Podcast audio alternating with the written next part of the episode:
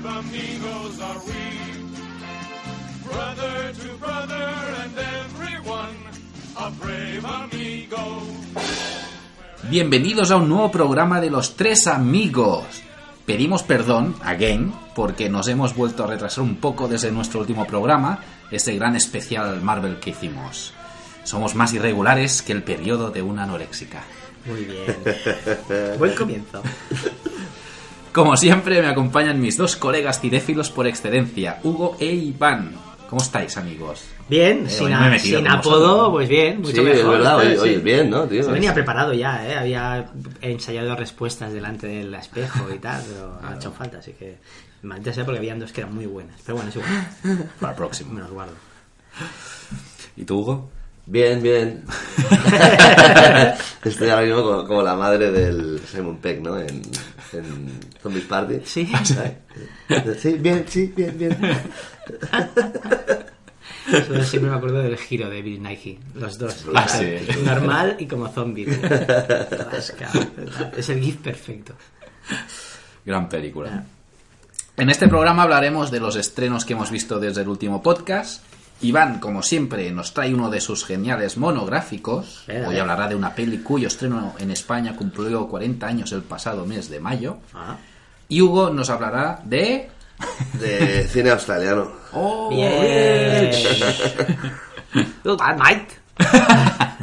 De, pero de horror, ¿eh? Ah. No, no esperéis Goodbye. comedia. Goodbye, mate. Ay. Como ya sabréis o deberíais saber, nos podéis encontrar en Twitter como arroba tresamigos.pod y en Facebook e e Instagram perdón, buscando los tres amigos podcast. También nos podéis mandar críticas o reseñas de pelis que hayáis visto a nuestro correo electrónico, los tres amigos podcast arroba gmail.com. Los tres amigos podcast arroba gmail.com y el 3 en número. Qué largo. ¿eh? Y el 3 en... O sea, no acaba nunca esta dirección. ¿eh? Hoy tenemos un audio de Mayra Meza, la copresentadora del genial podcast Cinoscar and Rarities, que nos habla de la película china An Elephant Sitting Still. Spoiler. ¿Lo escuchamos? Allá va.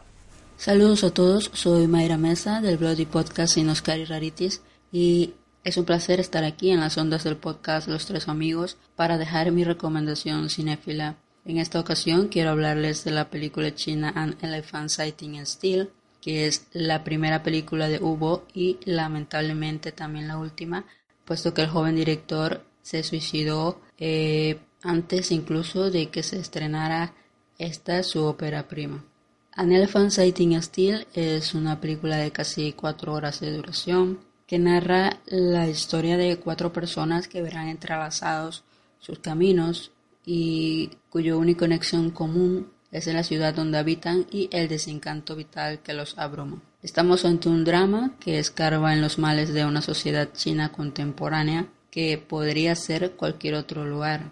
Quizás esa universalidad de, de los temas que trata es lo que la hace una obra mucho más meritoria de lo que es, porque puede calar hondo en, en el espectador que se sienta conectado con, con este tipo de historias. La cinta aborda la desesperanza de quien se siente menospreciado por sus propios padres, como es el caso de, de una chica que tiene muchos conflictos con su madre, también de quien se siente eh, menospreciado o, o dejado a un lado por sus hijos, como es el caso de uno de, de los personajes que es un padre a quien su hija le está pidiendo que abandone su casa para ir a un asilo de ancianos.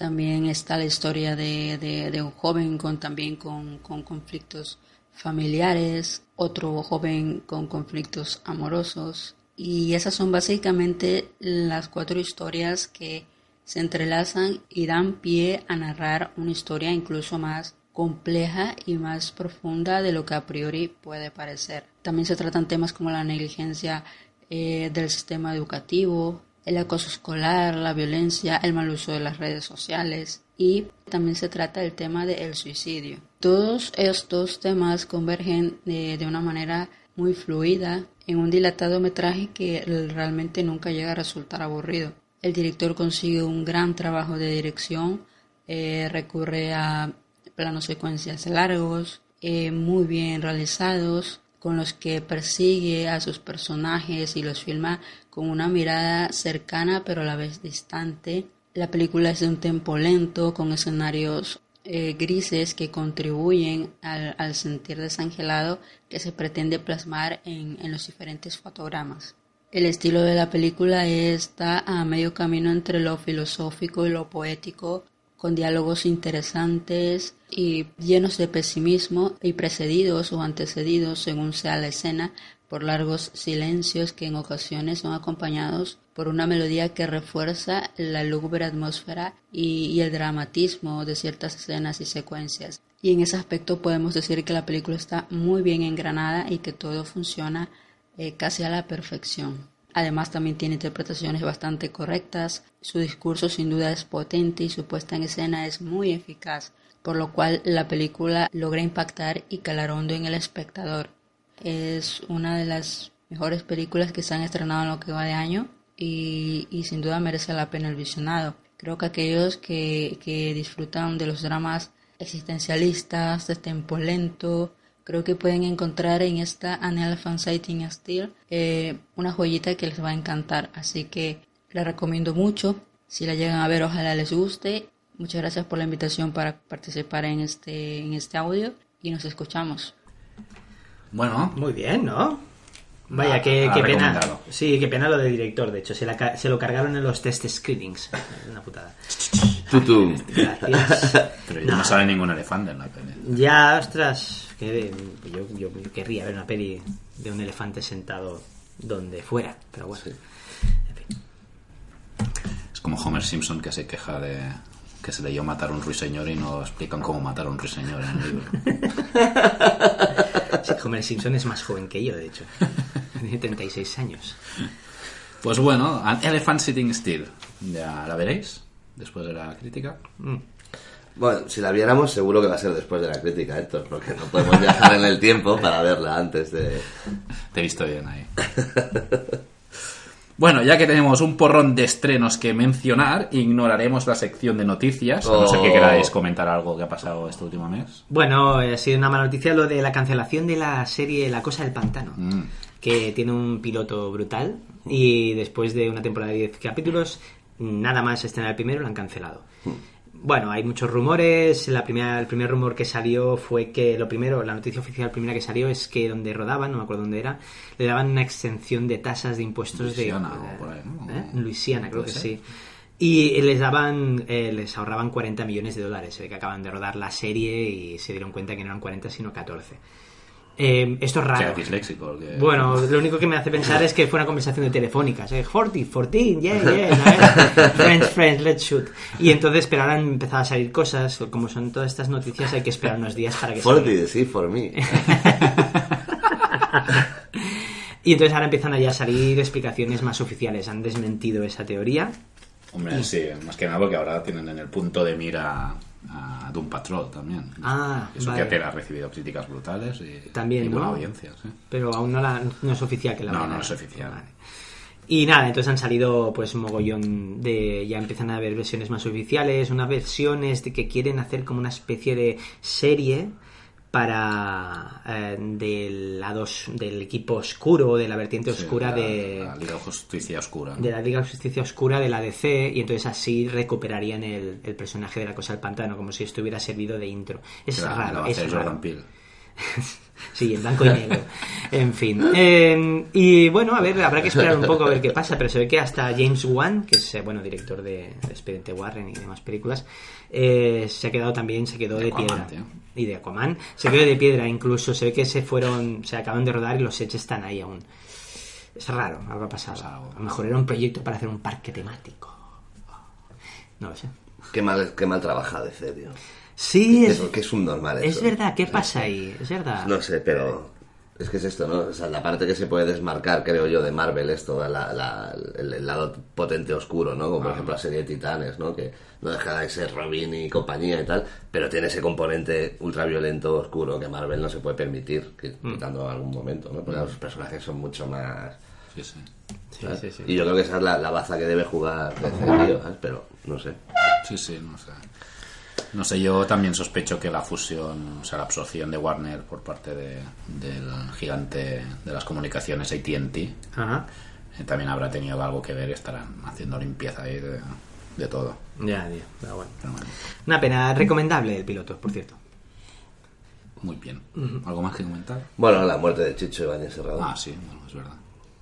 Que Ya, se, eh. ha, se ha muerto, ya está. Ya está. Bueno, este tío era increíble. Es, es, a mí me, yo era un gran admirador de Menos este mal que, director. que pudo recoger el Goya de Honor el año pasado. ¿eh? Sí, ya se le veía también, pobret. Pero a mí, ya te digo, las dos películas que dirigió, que es Quién puede matar a un niño y La Residencia, para mí son obras maestras. Yo La Residencia tuve la suerte de verla hace poco, no la había visto. Eh, hace poco, hace tres años. Y. mm, eh, sí, cuando pasas a los 40, el tiempo pasa muy rápido. Y es una obra maestra, o sea, da mucho miedo esa película. Es que, sí, sí. entonces, claro, este señor está puede. mega bien dirigida. ¿eh? No, no, no, es, es increíble, o sea, está muy bien esa película. Planificación me refiero. No, no, o sea, me dio mucho miedo. Entonces, eh, después, no sé si durante, se hizo la serie esta de historias para no dormir, que yo de pequeño vi algunos episodios y daba mucho miedo, lo tengo que rescatar. Y, y luego ya este señor creó el 1, 2, 3, que es lo mejor que le ha pasado a televisión española, excepto las Olimpiadas, cada cuatro años o por ahí. Pero quiero decir que, ostras, eh, y es una pena que no hubiera, ¿por qué no dirigió más películas, no? Bueno, habrá que, habrá que investigar. En fin, Sí. pero bueno. Pues sí. Nada más. Dogo. Eres tú el que escribe las noticias. ¿eh? Eres tú el que nos dice lo que tenemos que hacer. Voy a beber cerveza. Poneme el guion. Bien, eh, pues hemos mencionado este par de noticias y ahora iremos ya a una de las grandes secciones del programa, que es la de Iván, con uno de sus monográficos. ¿Y de qué nos hablarás hoy? Oh, eso lo puedo hacer. Eh, pues os voy a hablar de una película que cumple, en mayo cumplió 40 años, la estrenó aquí en España, que es la segunda película del señor George Lucas, que algunos lo conoceréis porque dirigió La Guerra de las Estrellas. Ah, de, de 67 por ahí. Una película que funcionó relativamente bien. Se vendieron unos muñequitos y, y hubo una continuación o dos. No lo sé, ahora no lo tengo claro. Pero bueno, estamos hablando de American Graffiti, una película de 1973. Una obra que marcaría un antes y un después en el cine juvenil americano, ambientada en, su, en la localidad natal de Lucas, en Modesto, California. Narra el último día de verano, mejor dicho, la última noche de verano de 1962. El film, re- el film retrata las diferentes personalidades, sueños, metas, dudas y conflictos de un grupo de chicos y chicas que pronto deberían abandonar sus vaivenes de adolescencia, sus salidas nocturnas y sus carreras de coches para emprender el largo camino de los adultos. Fin, fin, fin. Bueno, pues eh, esta película, pues, eh, señor George Lucas, cuando la primera película que dirigió fue THX 1138, es una película protagonizada por Robert Duvall, eh, que tiene esa intro tan bonita de Buck Rogers, si no me equivoco, del, del serial. Eh, y es una película de ciencia ficción un poco rara, ¿vale? A mí me gusta, tiene su culto. Y entonces después de esa película se le, le ofrecieron eh, dirigir Lady Eyes, Tommy y atención Her, de que acabó dirigiendo eh, Milos Forman. Milo- Milos. Milos, disculpa.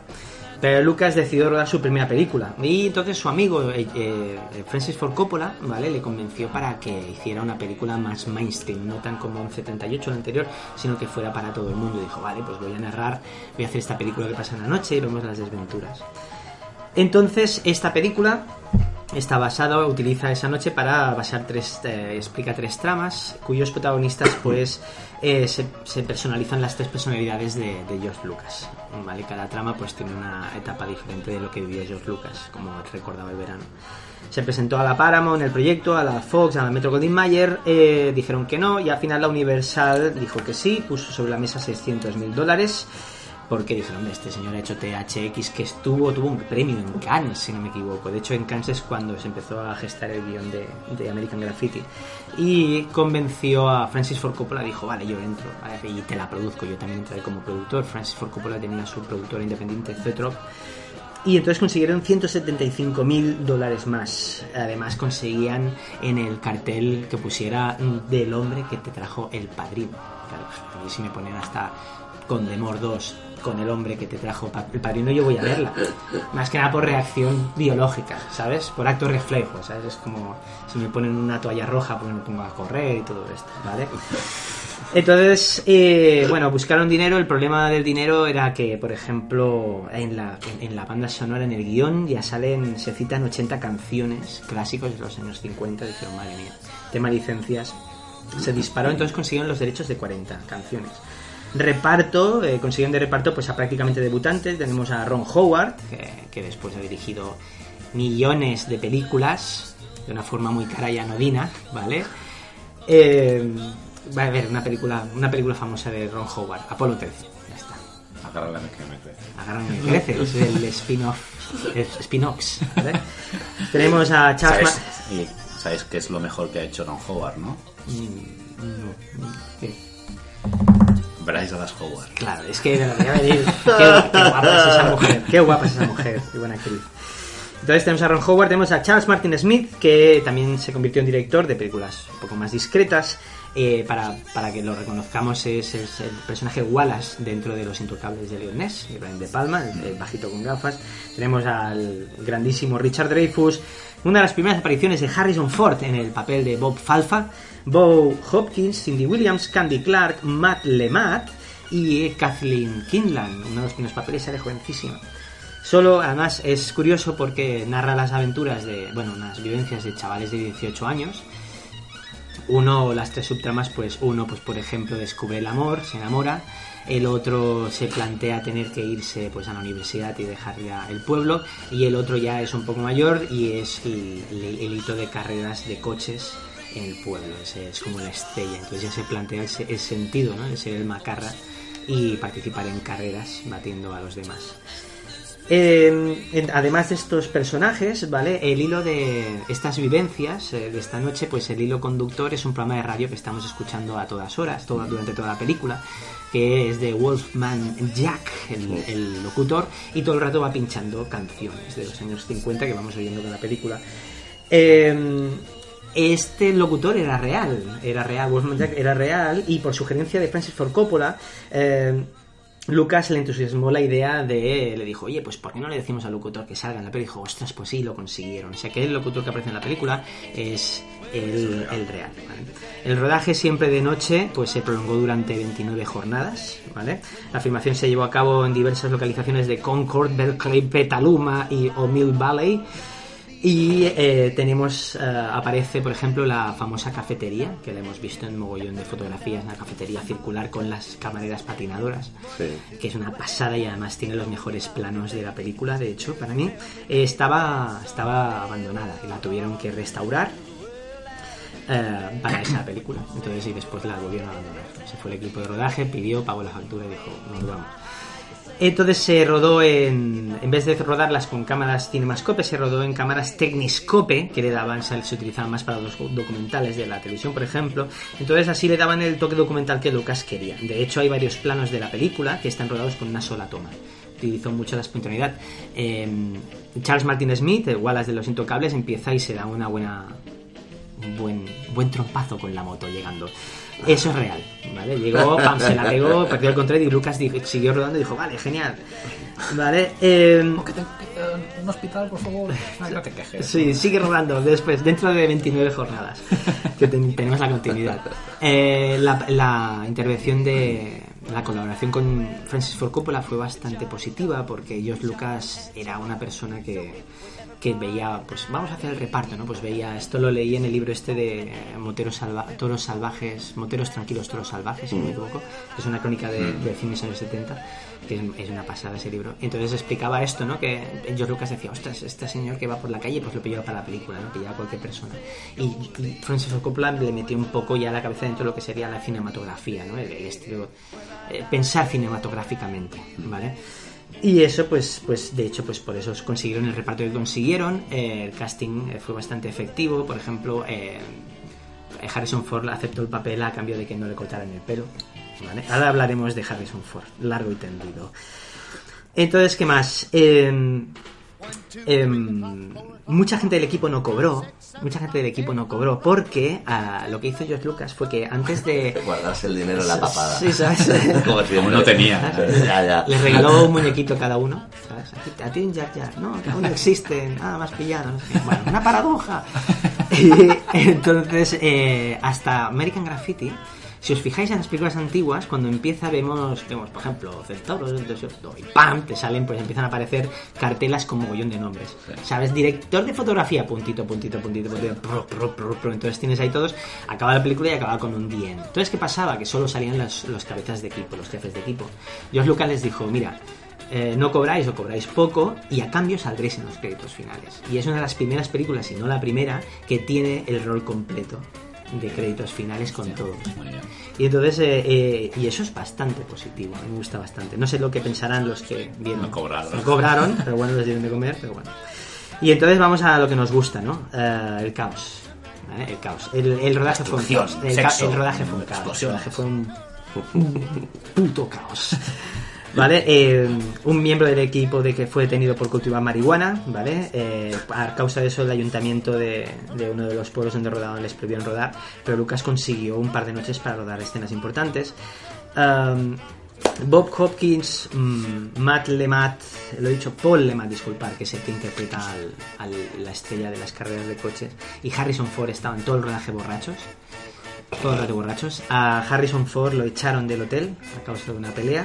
Y estaban súper borrachos, por ejemplo, hacían carreras a ver quién llegaba a lo alto del luminoso del hotel. Era un luminoso estos de neón, ¿sabes? Que ponía así en vertical y trepaban hasta arriba, hasta ese extremo. O sea, en medio del luminoso encendido, estaban Por borrachísimos. suerte aún no tenía carne de, de piloto de avionetas, Harrison Ford. Sí, o se lo sacó a partir de ahí, pero bueno, algo pasó. Eh, Bob Hopkins, o creo que Paul Lemat lanzó a, Paul, a Richard Dreyfus a la piscina justo y le rozó, bueno, le dejó toda, le marcó toda la frente justo antes de, de rodar el primer plano de Richard Dreyfus, por sí, ejemplo. lo simpático que es, le, le debió hacer mucha ilusión. Sí, sí. bueno. Eh, y alguien prendió, no se sabe quién, alguien prendió fuego a la habitación de George Lucas del hotel. Harrison Ford. Harrison Ford, yo creo que sí. Nada, se quedó ahí. Quiero ser Han Solo, joder. No quiero ser, no, déjame en paz, tío. Y una, un easter egg, un huevo de... No, no, esto, esto no es un easter egg. Una curiosidad. Curiosidad. Una curiosidad muy, muy pijada. Dicen que el nombre de R2D2 sale de cuando estaban montando. El técnico dijo... Roll 2, Dialogue 2. ¿Sabes? Pues eh, la toma está en el rollo 2, diálogo 2.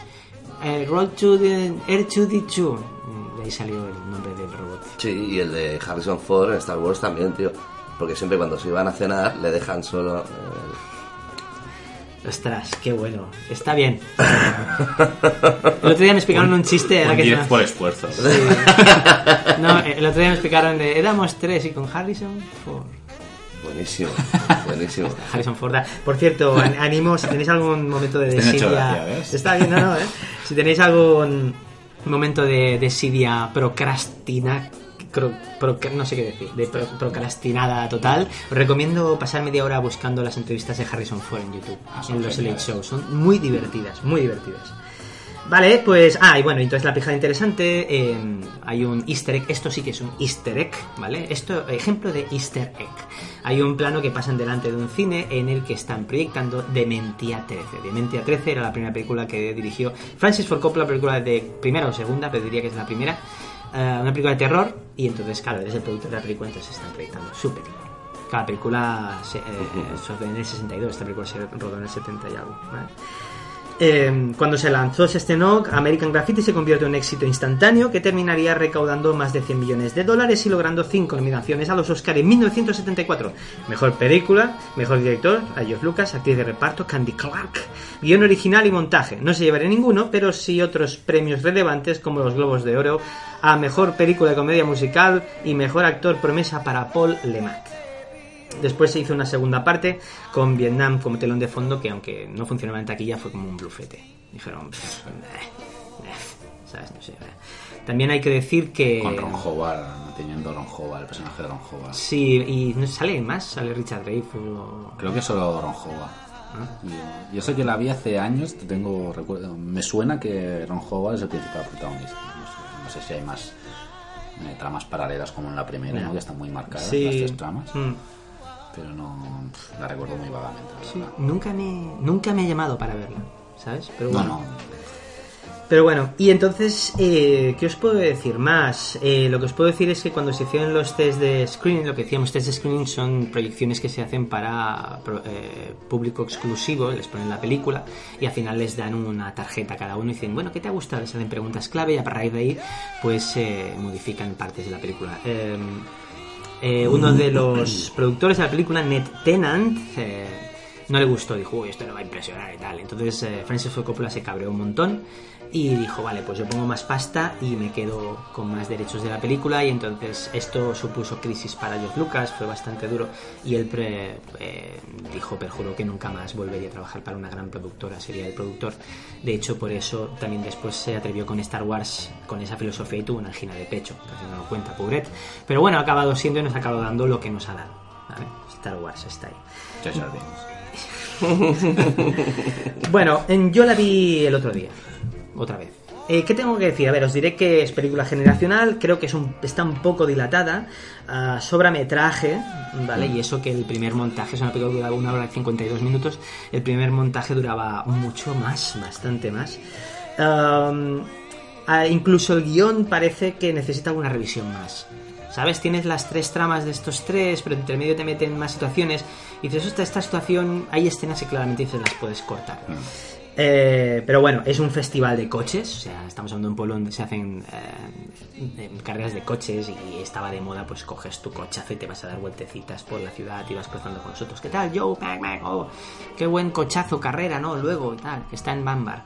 Eh, es un festival de coches, o sea, para los amantes de coches de época es un amor. Eh, para mí, por ejemplo, tenemos el, el Hot Rod de Peter LeBlanc, que es, una maravilla. Tenemos al Chevrolet de Bob Falfa, alias Harrison Ford, pero el coche de los faraones, que es el grupo que interpreta el jefazo es Bo Hopkins, que es un Mercury Coupé del 51, es, es una pasada, o sea, es maravilloso. Am, tienen, a ver, tiene, tiene algunos episodios que no aportan mucho a la película, ¿vale? Hay otras partes, aunque pasa eso, hay otras partes que hay una intención muy declarada y personal por parte del autor. Hay una escena, por ejemplo, que a mí me gustó bastante, que es eh, Peter LeBlanc con una chica que están paseando eh, por un cementerio de coches de noche, ¿no? Y entonces el personaje empieza a reflexionar sobre las carreras que ha ganado y sobre el riesgo y la responsabilidad de cara a las carreras de coches. Se habla de, de que no hay que olvidar de que hay gente que muere, ¿no? Y, y de hecho él lo lleva muy, ¿no? Hay un momento que la primera carrera que tiene con Harrison Ford le gana a Harrison Ford así, pero desde semáforo a semáforo, entonces la chica que va con Peter Black le dice, hombre, es más rápido que tú, y dice, sí, pero es estúpido. Entonces él reflexiona muy ahí, eso está muy bien. Ah, es la subtrama más interesante y, que pedía mejor depuración en el guion, por cierto. Eh, hay que tener en cuenta que Lucas, en una de sus etapas, eh, él hacía carreras de coches y casi la palma en una estas. Entonces ahí ves, ostras, que es un temor que siempre ha estado ahí, ¿no? Que iba con. De palma. Oh, madre mía, madre mía. Bueno, bueno, voy acabando, voy acabando. Pero eh, la banda sonora, la banda sonora. Es que realmente, así como el líder de la película es el programa de radio de Wolfman Jack, eh, que va sonando, es tú ves la película y es como ir a un programa de radio. Y en más de una ocasión notaba, a mí me pasaba, ¿no? Que notaba que el ritmo decaía y con él un poco el interés. Yo estaba viendo y digo, ostras, a lo mejor ya no tengo. O sea, estas películas películas que se tienen que quedar para un público, ¿no? Para un culto, ¿no? Pero entraba un temazo que entra cada, cada nada y, y solucionaba la situación, ¿vale? Entonces eh, yo, la vi con mi compañero de piso y tal proyectada y la veíamos cantando la película. Es una película que ves cantando y realmente dices, es, una, es un regalazo para los amantes de la, de la música de los años 50, entre, eh, entre los que yo me, me incluyo, y creo que aquí todos. ¿vale? Yo recomiendo ah, buscar la banda sonora, además está en Spotify. Ah, mi padre, me acuerdo de mis padres la tenían en vinilo cuando era pequeño. Yo la tengo en vinilo. Tú la tienes en vinilo, ¿verdad? Claro, tío. Es, es, es desplegable, es doble y tienes dentro una galería de fotos que es maravillosa. Sí, Miraros la película, miraros la película, ah, pese a lo que he dicho sobre ella, pero mirarosla, es, es cuca. Y, y entonces aprovecho el monográfico para presentar la canción de hoy. Oh, Ya ha acabado el monográfico, ¿qué os ha parecido? bien. Muy bien, ¿Vosotros muy bien. la habéis visto? La... sí, sí, estoy sí, bastante de sí. acuerdo contigo. Yo creo que está un poco estirada la película Eh, y que si no fuera por la música pesaría bastante más las tramas. ¿Verdad que sí? ¿Verdad que sí? Si no fuera Sí. por la música... Sí, sí, sí, pero es que la...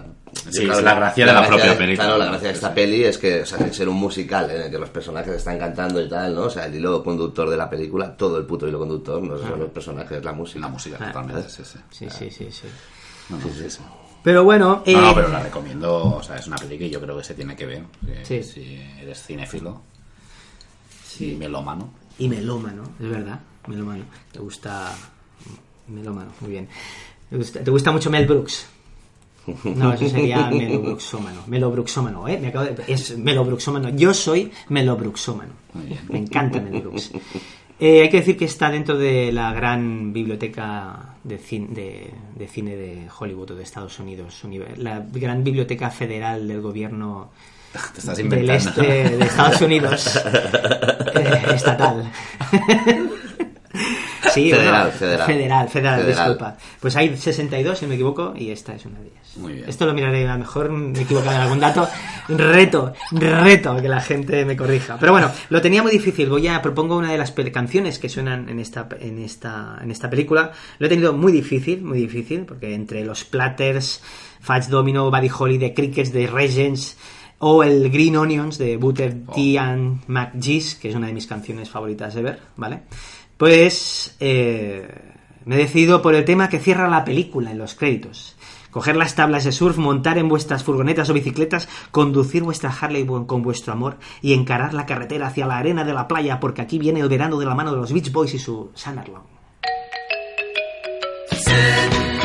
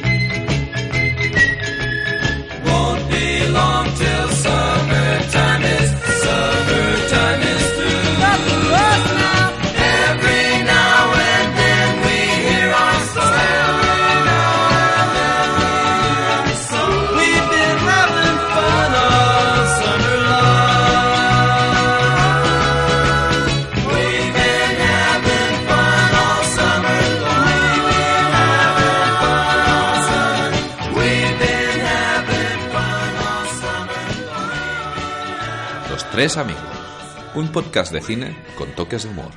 ¿O era de humor con toques de cine?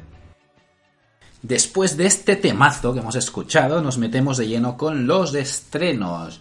Y empezamos, a, a pesar de que se estrenó en abril, pero con que hicimos el programa de, de especial de Marvel, empezamos con el estreno La Llorona, que Hugo, creo que solo Hugo, ¿no? Ah, ¿tú No, había más gente. Bueno, Deja ya. de aquí solo Hugo la ha visto, ¿verdad? Sí, yo no la he visto. Yo tampoco. Cuéntanos. Pues bueno, La Llorona. La Llorona es una peli de estas producida por eh, James Wan, ¿no? El- y había la duda esta si pertenecía o no al universo y tal. Y sí, hay un personaje común dentro de todo el universo. Ah, sí, ya s- creo que sé cuál es. Y, Por error.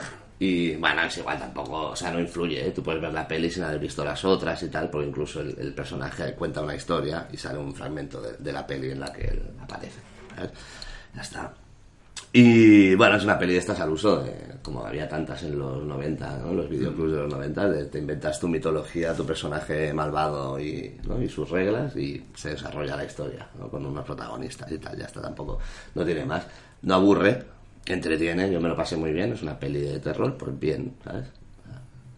Eh, peca de... Susto fácil, ¿no? No, es que tampoco, no, hay, hay susto, claro, hay, se- eh, juega a eso, pero es, es más inteligente que, o sea, pertenece al universo James Wan, no quiero decir que todo lo que hagan esta gente sea bueno, ni, ni- pero bueno, tienen unas normas que no, no abusan del efecto de sonido, no abusan, ¿no? En algún momento sí que lo cuelan, pero bueno, está bien, entretenida, yo me lo pasé muy bien, digo la verdad, soy muy fan de cine de terror también, pero bueno, pero también soy- tengo morro fino. La recomiendas, ¿no? Bueno, al que le guste el terror, sí. O como complemento hasta que llegue Expediente Warren 3, pues también, ¿no? Que no va a ser lo mismo, pero, pero para quitarte un poco el, el monete, ¿sabes? Ya, ya. Bueno, la próxima es Annabelle 3, ¿no? La de, Sí. Que salen los, vuelven a salir los... Sí, pero sale en rollo. Que nos vamos de fin de semana, cariño, a matar unos monstruos, vale, vale. Y se queda la niña con la niñera o algo así. Ah, amigo. Muy bien, muy bien. Bueno, pues mira, la lloro, ¿no? Ya- Será como la comedia estas de los 80, de que se van los padres, ¿no? Y cuando, se lía, y cuando vuelven está la casa exactamente igual. Hola, papá, hola, mamá, aquí. ¿sabes? Qué fin de semana tan aburrido. Sí, ¿sabes? de fiesta Pero- con Anabel ahí. Oh, Risky business, pero en terror, ¿no? Sí, Sí, sí, sí, sí. la, la muñeca. En gallumbitos. ¿eh? Qué mierda, Anabel. ¡Eh! ¡Somos los hermanos Sisters! ¡Entregádnoslo y os dejaremos vivir! Charlie, hemos tenido suerte. Es el momento de dejarlo. Podríamos abrir una tienda. ¿Qué tienda? ¿Qué gilipolleces estás diciendo? El 1 de mayo se estrenó Los Hermanos Sisters, eh, que este especie de western, bueno, no sé si western, pero película ambientada en el, mun- en el lejano oeste, eh, que dirigió Jacques Odiar, el director de eh, Un Profeta, que a mí me gustó, pero no me pareció la gran película que todo el mundo decía que es en su momento. Eh, me gustó mucho más, por ejemplo, De Óxido y Hueso, una película que hizo- A la de la Marion Cotillar. Sí, me gustó mucho esa película. Y Los Hermanos Sisters, está este, este western protagonizado por John C. Reilly y Joaquín Phoenix y, y después más secundario Jake Gyllenhaal. Eh, pues es muy curioso. Es, a mí me ha parecido una peli irregular con un comienzo, una primera mitad increíble, me enganchó muchísimo, pero después a, partir de, la mitad, mm, cuando se juntan los dos protagonistas con otros dos personajes, a mí ahí la trama empezó a pesar un poco y tengo, bueno, el un regustillo amargo, ¿no? Después de ver la película, la recomiendo porque desde el punto de vista de dirección y planificación hay cosas muy chulas y cosas que no se habían visto, eh, creo yo, en un western, ¿no? cosas que, bueno, a lo mejor pues, chorradas, pero que en la trama a lo mejor no tienen nada que ver, pero ves Por como... ejemplo, un avión. ¿Eh? Por ejemplo. no, pero por ejemplo, ves a John C. Reilly eh, cepillándose los dientes con un cepillo de dientes por primera vez, ¿no? El tío descubre que hay una cosa que es un cepillo de dientes, ¿no? Y, no sé, curioso, ¿no? Ostras. Sí, sí. O, o un tiroteo en plano general, ¿no? Hasta que se acaba el tiroteo, ¿no? O sea, sin plan sin cortar. Plano Sí, general sin sí, cortar. sí, sí. Corta cuando ya acaba el tiroteo, ¿no? Curioso. De hecho, la peli empieza sin un tiroteo, un plano general de noche. Spoiler. Ah, tío, pero... Que va. Ahora ya no la puedo empezar a ver. Tengo que pasar directamente al minuto 10. Tío, es que... Ay, macho, tío. Pero eso, a partir de la mitad a mí me pesa un poco. Aún así la recomiendo, ¿eh? Yo creo que es una peli de estas interesantes. Eh, y polarizante. Yo creo que a- bueno, hay gente que le ha gustado mucho. Ahora Hugo me comentaba, ¿no? Que un Sí, sí, amigo sí, tuyo sí. lo ha visto dos veces. ya. Sí, sí, en el cine. Muy bien. Que también yo lo encuentro lógico, ¿no? Porque para que te guste hoy día una peli, pues, pues, joder, pues ya que me ha gustado, pues voy otra vez al cine y veo la misma. Ah, sí, Porque a los precios que está y con las mierdas que ponen... Ya ves. Como, de, claro, como Poltergeist 3. No, es mentira, esa película no gusta a nadie. El otro día conseguí verla del todo. ¿Sí? ¿No la habías visto tío. aún? Siempre es la película que duraba 3.30. La quitaban en el minuto 3.30. En serio. ¿Ah, sí? Sí, sí, cuatro veces porque no es muy Es- mala. no, no, es muy. Y aparte es muy lenta. ¿no? No, no, es, es, es- No lo sabía porque solo llegaba hasta el minuto Sí, sí, 3.30, sí, pero era suficiente. O sea, sí, en serio, me pasaba siempre que la quitaba y la última vez dije, Es mala, pero tiene, desde el punto de vista de planificación, dirección, tiene cosas chulas. El momento de los espejos, ¿no? De un armario a un espejo me suena, está bien. por eso la acabé de ver. Por eso la acabé de ver. Porque si no, si no hay que tener... Algo bueno tenía que... Pero no gusta a nadie. No, no. Como... Pero no como los hermanos Sisters. En fin, la recomiendo. Yo la quiero ver. Sí, sí, sí. Sí, yo la veré. Yo la, Yo la quiero ver, tío. Sí, sí. De hecho, estuve tentado el- cuando estaba por ahí rondando por el Icaria. Digo, "Ah, a ver esta, pero al final no. Pues sí. La recomiendo. Y es... mm, Al final no, me fui a ver otra que luego hablaremos. Vale. Eh, no, es una peli aparte como buen western, ¿no? Eh, o como western bien dirigido, que verla en pantalla grande cunde, ¿no? Claro. Eh, Aparte aquí la fotografía es muy chula, ¿no? En fin, seguimos con los estrenos porque Iván, o noticia, vio una película de Netflix ¡No! estrenada el 3 de mayo Sí. que se llama Extremadamente cruel, malvado y perverso. Sí. Iván la vio. Pero aparte tú eres súper fan de pelis de psicópatas, ¿verdad, tío? De psicópatas reales, ¿no? No, no lo soy. No Por sé, eso, es no que sé- por eso, es como la menos por- indicada para que vieras, No sé, no sé por yo, qué la yo a lo mejor, que me mola esta mierda, No. ¿eh? Pero- Llevamos días de diciéndole, mírate Polar, Polar, Polar. Ya. No, eh, pues creo que la vi porque... No, eh, tenía buena Porque eres fan de High School Musical y... No, pero sí que es. eh, no High School Musical, no, pero Zac Efron sí que es verdad que está creciendo de una forma muy interesante como actor. Ah, porque de estatura no. Ya, ¿no? O sea, pero sí que es verdad que... es- y aquí es un festival, tío, está soberbio, además de verdad. Eh, y su- pero básicamente la película narra la relación... Es un drama judicial, ¿no? Es un drama... Sí, es un drama judicial, es una historia de amor. Sí, pero ¿vale? para quien no sepa de qué va. Es narra, pues, Cierto. sí, el protagonista es Ted Bundy, que es eh, uno de los asesinos en serie. Bueno, de hecho, creo, creo que es el que inauguró el término asesino en serie en Estados Unidos. Se creó a, a raíz de él, si no me equivoco. Y se puso las botas este señor. Este señor era un tío que era muy seductor, muy guapo, era muy inteligente, era muy inteligente y se cargaba pues a mujeres día sí día no, cogía una ruta y venga y con la, con la furgoneta. Entonces es la trama es eh, que él lo acusan, y entonces eh, lo llevan a juicio, lo encarcelan. Pero es la historia, de- es el drama judicial la historia de amor que tiene con su mujer que cree en él. Y de hecho, en la peli. Mm, Porque sabes, históricamente sabes lo que ha hecho este señor, pero la peli es. No te dicen, o sea, no ves nada, no ves. Nunca pasa la ficción por ningún crimen. O sea, son las consecuencias, básicamente, y la acusación de una persona que logra defenderse a sí mismo al final de una forma increíble. Eh, pero al final, pues eso, entonces es la relación que tiene con su mujer, que están en distancia, y de hecho ahí viene lo peor de la película, que es eh, los episodios de, De de amor. borrachera, ¿no? De la tía sola empieza a beber, pues está deprimida, está fatal, está mal. Bueno, la película es un... las mujeres que beben. Pero, bueno, pero esa trama es, es muy de videoclip malo. Está mal, la película está mal, es aburrida, no tiene gancho para nada.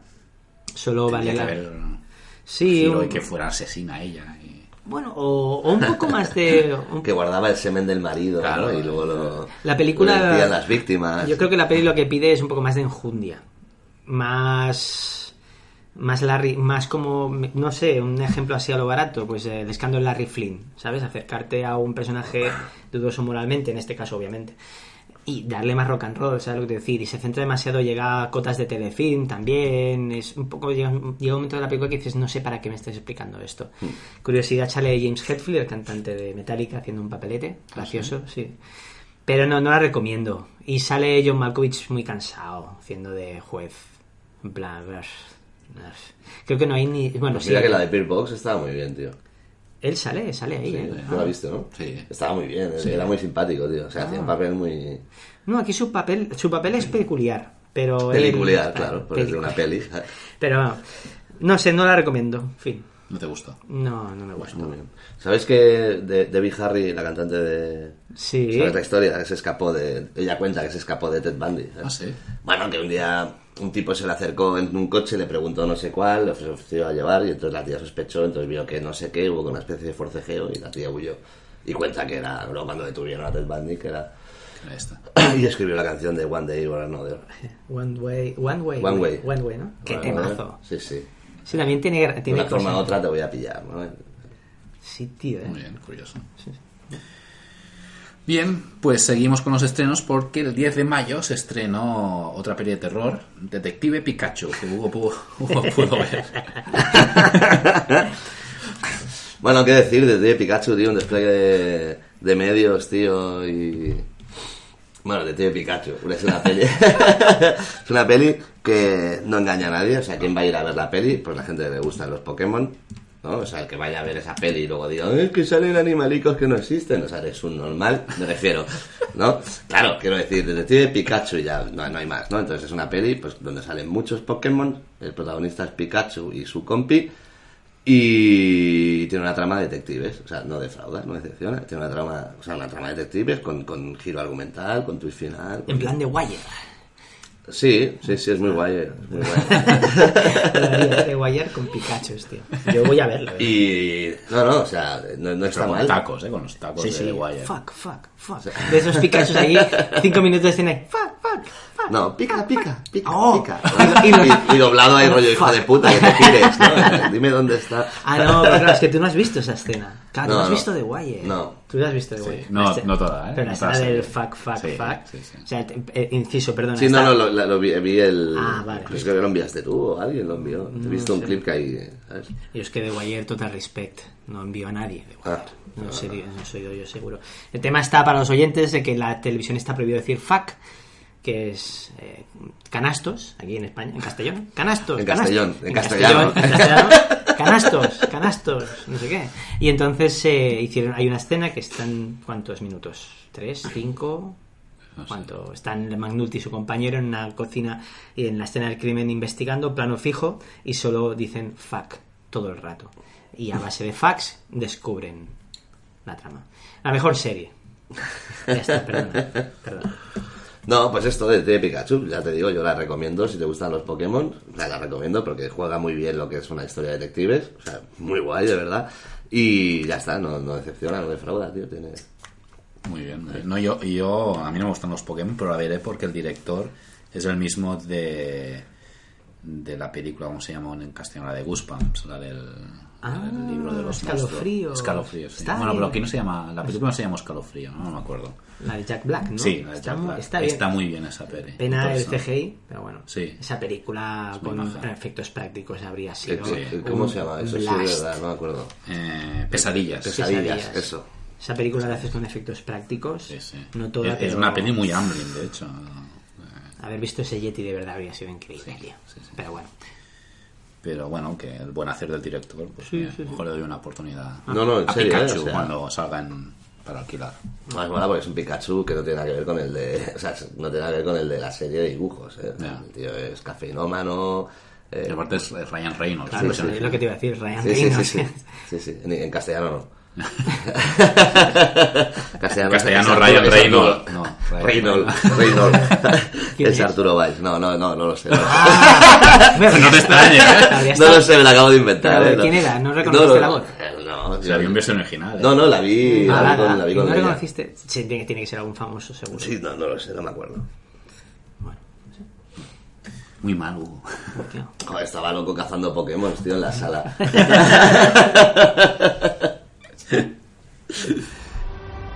En una isla cercana a las costas de Escocia, se invocó desde las profundidades del infierno. Algo que debía acabar con la humanidad. ¿Y esa cosa que os preocupaba tanto apareció? Oh, sí. Lo hiciste. Bueno, pues no, no te dejamos, Hugo, porque el 17 de mayo se estrenó Hellboy. Que también lo pudiste ver, que avisamos que Hellboy llegó aquí editada y Mu- mutilada. mutilada. eh, Mutilada. Con menos violencia de la versión estrenada en el Reino Unido, por ejemplo. Pues mira, Hellboy, tío, el, el, el tipo este que hace, que interpreta al Hellboy, no recuerdo el nombre ahora, es David Harbour. Eso, es David Harbour, ahora me ha venido. Y eh, muy bien, me- me- o sea, a mí, por ejemplo, Rompelman me parecía un acierto, ¿sabes? Pero sí que es verdad que este tiene otro punto, no sé, Rompelman era como demasiado... ah, ¿Cómo lo explico? En los cómics eh, Hellboy no parece un, un- para nada un humano, ¿no? ¿Estamos de acuerdo? Sí. Y Hellboy es como que, o sea, Rompelman era como que ya siendo él, que tampoco parece un ser humano, ¿sabes? Lo habían pretendido parecer un ser humano, ¿no? Y entonces este tío es que es el, claro, el, el- ¿cómo lo? El David Harbour. David Harbour, ¿sabes? Harbour, Harbour. Eh, sí, está más, es que incluso más humanizado que Romperman, pero tiene, hostia, para mí le, a Romperman le faltaba ese descaro, ¿no? Mm. Quizá porque es un normal de Guillermo del Toro, hace la peli que hace. Entonces, claro, lo, lo pone ahí sentado hablando con un niño sobre historias de amor, sí, ¿no? tío. Entonces, bueno, En una azotea. en una azotea, sí, sí. No me gustó. Sí, sí. Entonces, esto es una adaptación de Hellboy bien, a pesar de que el personaje es más humano, ¿no? O sea, está más humanizado que Rompelman, pero, ostras, tiene una trama muy a lo Hellboy, tiene, o sea, lo que debería ser una peli de Hellboy, tiene catacumbas, tiene muertos, tiene lápidas, tiene, ¿sabes? Ese alimento de, ¿no? del rollo gótico victoriano, ¿no? Que es de lo que mama, ¿no? El. El universo. Y, bueno, la trama está muy bien, y yo me lo pasé muy bien, sí, está mutilada, hay un par de momentos que se ve que está mutilada, o sea, que se nota, ¿sabes?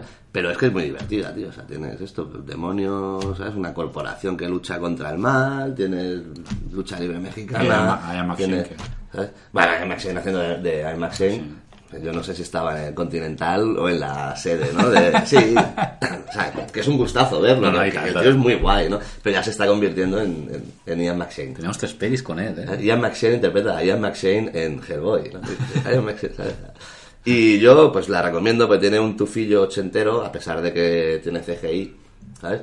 Y tiene ese tufillo ochentero, tío. Es una peli que podría haber sido lo que hablamos, ¿no? O sea, hubieran tirado más de, ¿sabes? de efectos especiales manuales y tal, prácticos. Y, coño, pues estaríamos todos flipando, ¿sabes?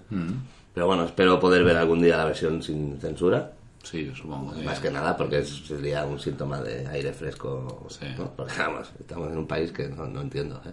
O sea, Ya. como estrategia sí, ¿no? De, vamos con los niños a ver una peliculita del bicho este rojo. ¿sabes? Pero es que es ridículo. O sea, si la peli es de un demonio que combate monstruos a favor de los humanos, ¿a qué esperas? Sí, sí, o sea, en besos.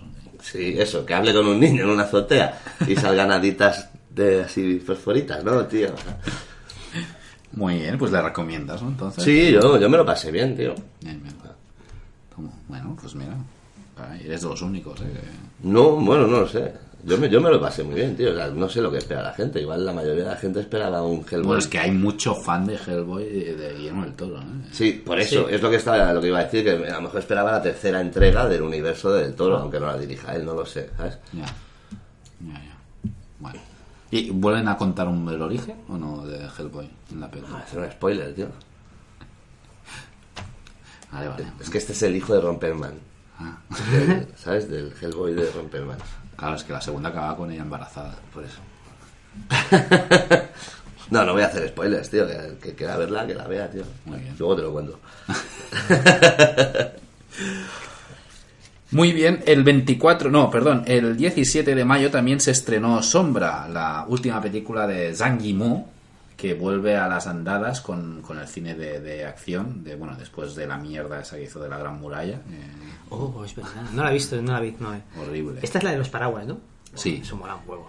Y, y sí, sí, vuelve al, al- al estilo de cine tipo La Casa de las Dagas Voladoras o Hero. Oh, muy bien. Eh, lo único que sí que no, no tiene, tampoco no tiene tanta acción como en las otras películas. Eh, tiene un- una parte central de acción bestial, que es lo que habéis visto en las promos, ¿no? De las paraguas estas con cuchillas. Eh, pero la trama está muy bien, ¿no? El, título de Sombra se refiere en la época esta de, las dinastías chinas, ¿no? Los, los emperadores y los generales utilizaban los llamados sombras, que eran como gente que se parecían a ellos, para utilizarlos en, en misiones chungas, a ver si los mataban y así se libraban ellos, ¿no? Ah, bueno, como lo que hacían Gaddafi y compañía, Sí, sí, sí, ¿no? Hussein, sí, Hussein, Donald Trump. Eso, eso mismo. Sí, ¿no? Y Morgan Freeman, ¿no? Que tenía también el... ¿no? En la ONU, en, estaba en Sudáfrica. mandó a Kofi Annan, mandó a Mandela, ¿no? Pues sí. Sí, sí. Es, es como, esto sería como la versión nipona de Espérame en el cielo. Que ya Sí. Franco. Espérame en el cielo. Sí, sí. Y yo a ti también. No, no. Y es una Bueno, película, esta película tengo que ver. he de decir que me ha gustado mucho. Eh, Bueno, hay tramas esto de conspiraciones, ¿no? Entre dos dinastías, ¿no? Que están en guerra y, y un- la figura de una sombra en el medio, ¿no? Que juega como a dos bandos. Que me ha, me ha gustado mucho y aparte de la trama también hay que destacar, supongo que ya habéis visto, si habéis visto el tráiler, que la película está rodada en color, pero solo utiliza eh, colores blanco, gris y negro. Y amarillo, ¿no? No sé, todos los vestuarios son blancos o grises o ¿Sale negros. algún negro en la peli? No. Pues los voy a denunciar, tío. Voy a llamar a Ya. Jordan Peele y lo denuncio, tío. Como, Por como- favor, como ya en está. bien. Chernobyl, que no sale negro. Claro, No tío. puede ser. ¿Sale algún gay? Sí. Es que no, es que ya está bien, tío, ya está bien. ¿Dónde vamos a parar? Pues una, una muy buena película. Sí, sí, la recomiendo mucho. Si, si sois fans de, de este tipo de cine, ¿no? Si os gustó la Casa de las Sagas Voladoras, Hero, etcétera. A mí Giro me gustó bastante. Joder, Yo soy muy fan de la muy Casa bien, de las. Sagas Voladoras. A muerte, a muerte, a muerte. Está guay.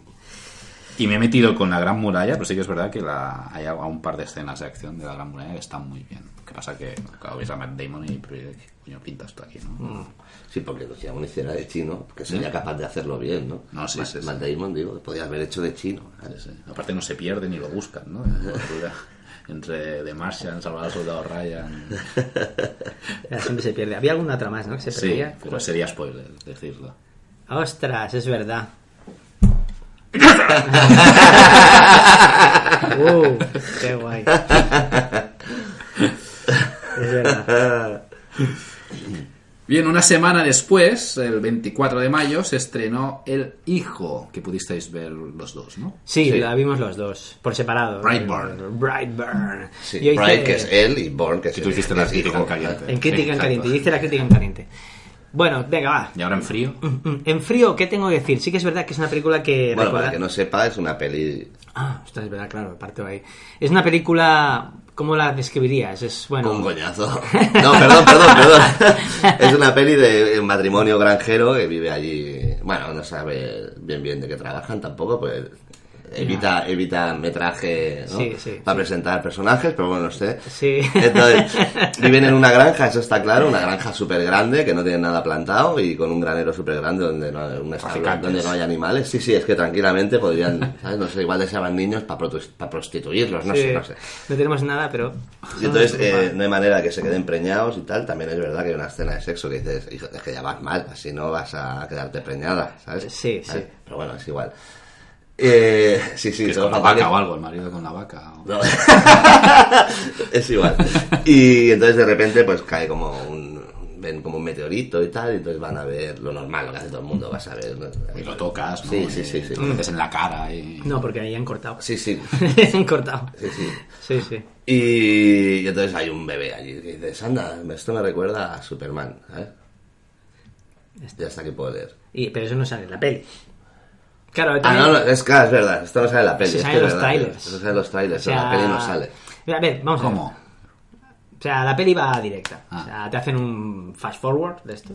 Te dicen flash forward. No, una elipsis. Una, una elipsis. No es un flash forward, o sea, la peli va avanzando. Sí, es verdad, es verdad, tienes razón. Eliminan, o sea, desde que cae el meteorito y luego ya tienen un niño ahí de... 13 años. Sí, bueno, claro. está a punto de cumplir los 13 años. Sí. A ver, yo, a ver, cosas, pos- cosas positivas. Eh, Es una buena paja y no tienes peli. El tío la lía pues porque no... Sí, claro. eh, la vida ha solucionado muchos problemas. En fin, eh, a ver, cosas positivas. A ver, es una película. super velocidad, tío. El caramelo de la película es eso, ¿no? Que, a ver, eh, yo es lo que dije en Crítica en Caliente, el caramelo de la película es la trama. Te dicen, es como Superman en malo. ¿Qué pasaría si Superman fuera malo? Bueno, tú lo definiste en la crítica en caliente muy bien. Creo que muy bien, que es Superman más la profecía 2. Pa- ¿no? Es así, es que es la profecía 2, uno de mis slashers favoritos, por cierto. Y a mí me recordaba mucho a la profecía 2. Eh, entonces, claro, tú vas a ver eso y te da eso. Sí que es verdad que es una película que se ha hecho con 7 millones de dólares y luce muchísimo más, es una pasada. Eh, los protagonistas están geniales. A mí el matrimonio Elizabeth Banks y David Denman, creo que se llama. Ah, Fe de Ratas, por cierto, que dije que el chaval era un GAN, de familia de. Claro, el, el- digamos, todo el productor es el James Gunn, que es el director del Guardianes de la Galaxia 1 y 2 y más películas. Director es otra persona. Y eh, los guionistas son dos hermanos de James Gunn. Y entonces yo dije que el niño era un Gunn y es un Dan, Dan, Dan. con D de Dinamarca. Un Dun, Dun, Dun, Dune, Dun. Pero bueno, sí que es verdad que es una película, eh, es un slasher de consumo rápido, la ves si te olvidas un poco. Yo agradecí lo bestia que es, a mí eso me encantó. Sí, a mí es lo único que me gustó. Sí, o sea, se te pilla por sorpresa. momentos Sí, sí, brutos. es bruto, es una peli para mayores de 18 años, de verdad. Pero bueno, sí que es verdad que la pelida, por supuesto, que todo el mundo sabe quién, cuál es la historia de Superman y que no hace falta profundizar. O sea, ya directamente es como si tratara a los protas como Jonathan Kenny y su mujer directamente. Directamente. Y entonces, claro, dices, hombre, sí que es verdad que 20 minutitos más de pelis, de peli habría sido de agradecer. Pero aparte de esto me lo pasé bastante bien. Y al final me encantó. Hugo. Yo, yo estaba viendo una peli mala de eso, de un psicópata, pero típica, estas de los 80, ¿no? De las que no hay medio, de las que no hay manera de... Entonces se lo salvas todo con el festival. Ore, yo, yo lo siento, sea, igual los chavales de hoy día, ¿no? Pero ya tenemos los huevos pelados de ver esto. Entonces, no digo que no me guste este formato, pero entretenme, no solo... Entonces, por ejemplo, la cena de la cafetería, tío. Ostras. Ya, no. No, ¿Ves? ¿eh? No. No. No. Bueno, a mí me... ¿Accidente de coche? Sí, pero súper predecible. Es que todo el guion es muy predecible. Por eso te digo, el que ha visto este tipo de peli desde los 80, tío, o sea, ya sabes por dónde Sí, va ir, ya sabes. Y aparte está muy poco justificado porque el niño empieza a actuar así, ¿eh? Ah, no, yo sí que lo veo. Yo- y de hecho es una de las cosas que más me gustan de la película, que realmente te lleva... Claro, es un meteorito que cae. No, no es un ave. ¿Eh? Es un ave, no es un meteorito. Vale, pues sí, vamos por ahí. Es un ave, dices. Ah, es No, no, algo- es un ave, pues si no, no tienes final. Claro. Vale, vale, vale. No, no, pero decir que es un ave. Spoiler. No. Entonces es. Claro, estamos hablando de algo galáctico y tal. Entonces, claro, eh, se dispara la cosa cuando cumple los 13. Entonces empieza. Las hormonas. Bueno, le empieza a emitir una El señal. Sí, sí. Y, y es muy satánico, a mí eso me encantó. ¿Sabes Sí. cómo rompen? eh, Sí. no, deja de ser Podría ser la típica chimenea de Amityville Sí, en vez de... sí, sí. de- Y a mí eso sí. me, me molaba. De sí, hecho, sí, sí, que la, sí, la, la puesta en escena está la puesta en escena está muy- Pero lo que te digo, a mí me falla el, el- la mano en la cortadora de césped, por ejemplo. O sea, es por el morro. Ahí en- el, el niño aún no ha hecho nada para que... ¿Sabes? No he hecho nada, ¿eh? ¿Sabes? Bueno, lanza la... Claro, primero la lanza, va a buscarla. Claro, él la lanza. Sí, pero una cosa, una cosa es que, que lances una cortadora de césped a no sé cuántos cientos de metros y otra es que metas la mano en las cuchillas, ¿sabes? Ya, sí que es verdad. Es que la peli, esto define muy bien la película, Hugo, porque la peli es eso, va a marchar, pa, pa, pa, pa, pa. O sea, es el rollo de ya llega, ya llega, ya llega, ¿no? No, ya, pero no queremos ver que llegue. Es una peli, es una de esas, es una de las pocas O sea, esto ex- que... exponme y luego hazlo, Sí. ¿no? Es y sobre todo las pelis de terror tienen esto, cuando juegan con sus propias reglas, que es lo que decía antes, ¿no? De, de- de la llorona. me cuentas cómo va a funcionar esto y pam, o sea, no me des, o sea, yo ya, ya he visto Superman y he leído Superman y lo que tú quieras, Ah. ¿no? Pero no me, o sea, es una, peli- la peli no es para mí, ni para los que hemos leído Superman, una peli que, que puede cualquiera verla. O sea, tienes que, no tienes la obligación de explicar lo que, Sí, ¿no? sí, sí, totalmente. y luego de desarrollarlo. Entonces, ahí No es, dar por ahí- supuesto que todo el mundo claro, conoce este ahí, es donde, para mí, donde peca. ¿sabes? Ay, totalmente de acuerdo. De hecho, si la película, si los dos protagonistas eh, no estuvieran tan bien, mm, no sé si habrías sufrido con ellos. Ellos están geniales, pues son dos es que esto supongo que por esto han cogido a Elizabeth Banks Sí, sí. protagonista. Son dos Porque actorazos. aparte ya había trabajado con James Gunn en Slither. Slither, ¿no? sí, sí, sí. Muy bien, muy bien. Pues el mismo día se estrenó otro peliculón de Disney llamado Aladdin. Ostras, tío. ¿lo ¿Conocéis? No. Pues nada, es un remake de... Yo estaba en la sala de Aladdin. de- es el remake de la, de la versión animada del año 92, de la que soy muy fan, aunque no es de mis pelis de, animación, de animación Disney favoritas. Eh, dirigida en este caso por Guy Ritchie. Y yo la fui a ver, aparte de, de que porque mis hijos querían verla, porque digo, a ver si hay el estilo tan característico de Guy Ritchie, ¿no? Que por ejemplo, te lo comentaba a ti, Iván, que en King Arthur os puede gustar o no la peli, os puede No nos una gusta. mierda. Bueno, a mí sí, yo me lo pasé bien. Pero lo que no puedes negar es que su estilo está ahí. El estilo Guy Ritchie, ¿no? En montaje, en, en, en, lo gamberro que es, en los personajes. Sí, a ver, te mete el toque cogni un poco, ¿no? Te mete el toque pum, gángster, mafioso, londinense ahí. pam, pam. Sí, Hay sí, un sí. par de escenas que explica algo el, el rey Arturo y te hacen como un flashback como a- Bueno, y te mete a David Beckham haciendo de verdugo. Sí, es gracioso. Sí, sí. Eh, pero en Aladdin no hay nada, o sea, la podía haber dirigido cualquier otro director eh, de encargo. Y, Y hubiera sido más barato, seguro. seguro. y Will Smith como el genio, pues a mí no me convenció. Ostras, me estaban hablando maravillas. Decías, Pues, pues a mí no. Es Will Smith imitando a, a Robbie Will- Robin Williams eh, en, en Aladdin Claro. la animación. Sí, y se nota. Se nota. Se nota. En cambio, la, la chica, que es Naomi Harris, creo que se llama, la, la- Como muy árabe, ¿no? ¿Eh? Es muy árabe, ¿no? No, no, sí, es de. es de. Bueno, aspecto sí, eh, pero no, no sé si es nacida en Estados Unidos o no, pero. Pero es lo mejor de la película. Eh, meten una canción nueva que, que canta ella, muy al estilo Frozen, una canción muy Frozen, y de hecho, eso, ah, aunque curiosamente pinta poco en la trama, es lo mejor de la película. O sea, me, no me gustó. Muy, Mm. irre- muy irregular. Pues vaya. Bueno, sí. A mis hijos les gustó, sí, porque claro, es espectacular, ¿no? La peli, pero no. Pero no, no, muy, muy, muy irregular. No, no tiene, le falta ritmo, eh, no sé, muy artificial todo las interpretaciones, excepto la de la de la chica protagonista. Bueno, pero es que esperabas de Aladdin. Héctor. No, no, sí, sí. No, pero han habido otras adaptaciones que, pues, me, por ejemplo, a mí yo el libro de la selva del John Favreau me lo pasé teta en esa peli, me sorprendió mucho. Bueno, pero es que John Favreau es un tío muy... Claro. ¿sabes? Sí, sí. Sí, sí. Pero Guy Ritchie, o sea, por eso. Joder, que no cualquiera puede ser el asistente de Iron Man, tío. ¿sabes? Ya, ya. Claro, tío, es que... Y llamarse Happy. Claro, tío, ¿sabes? Que...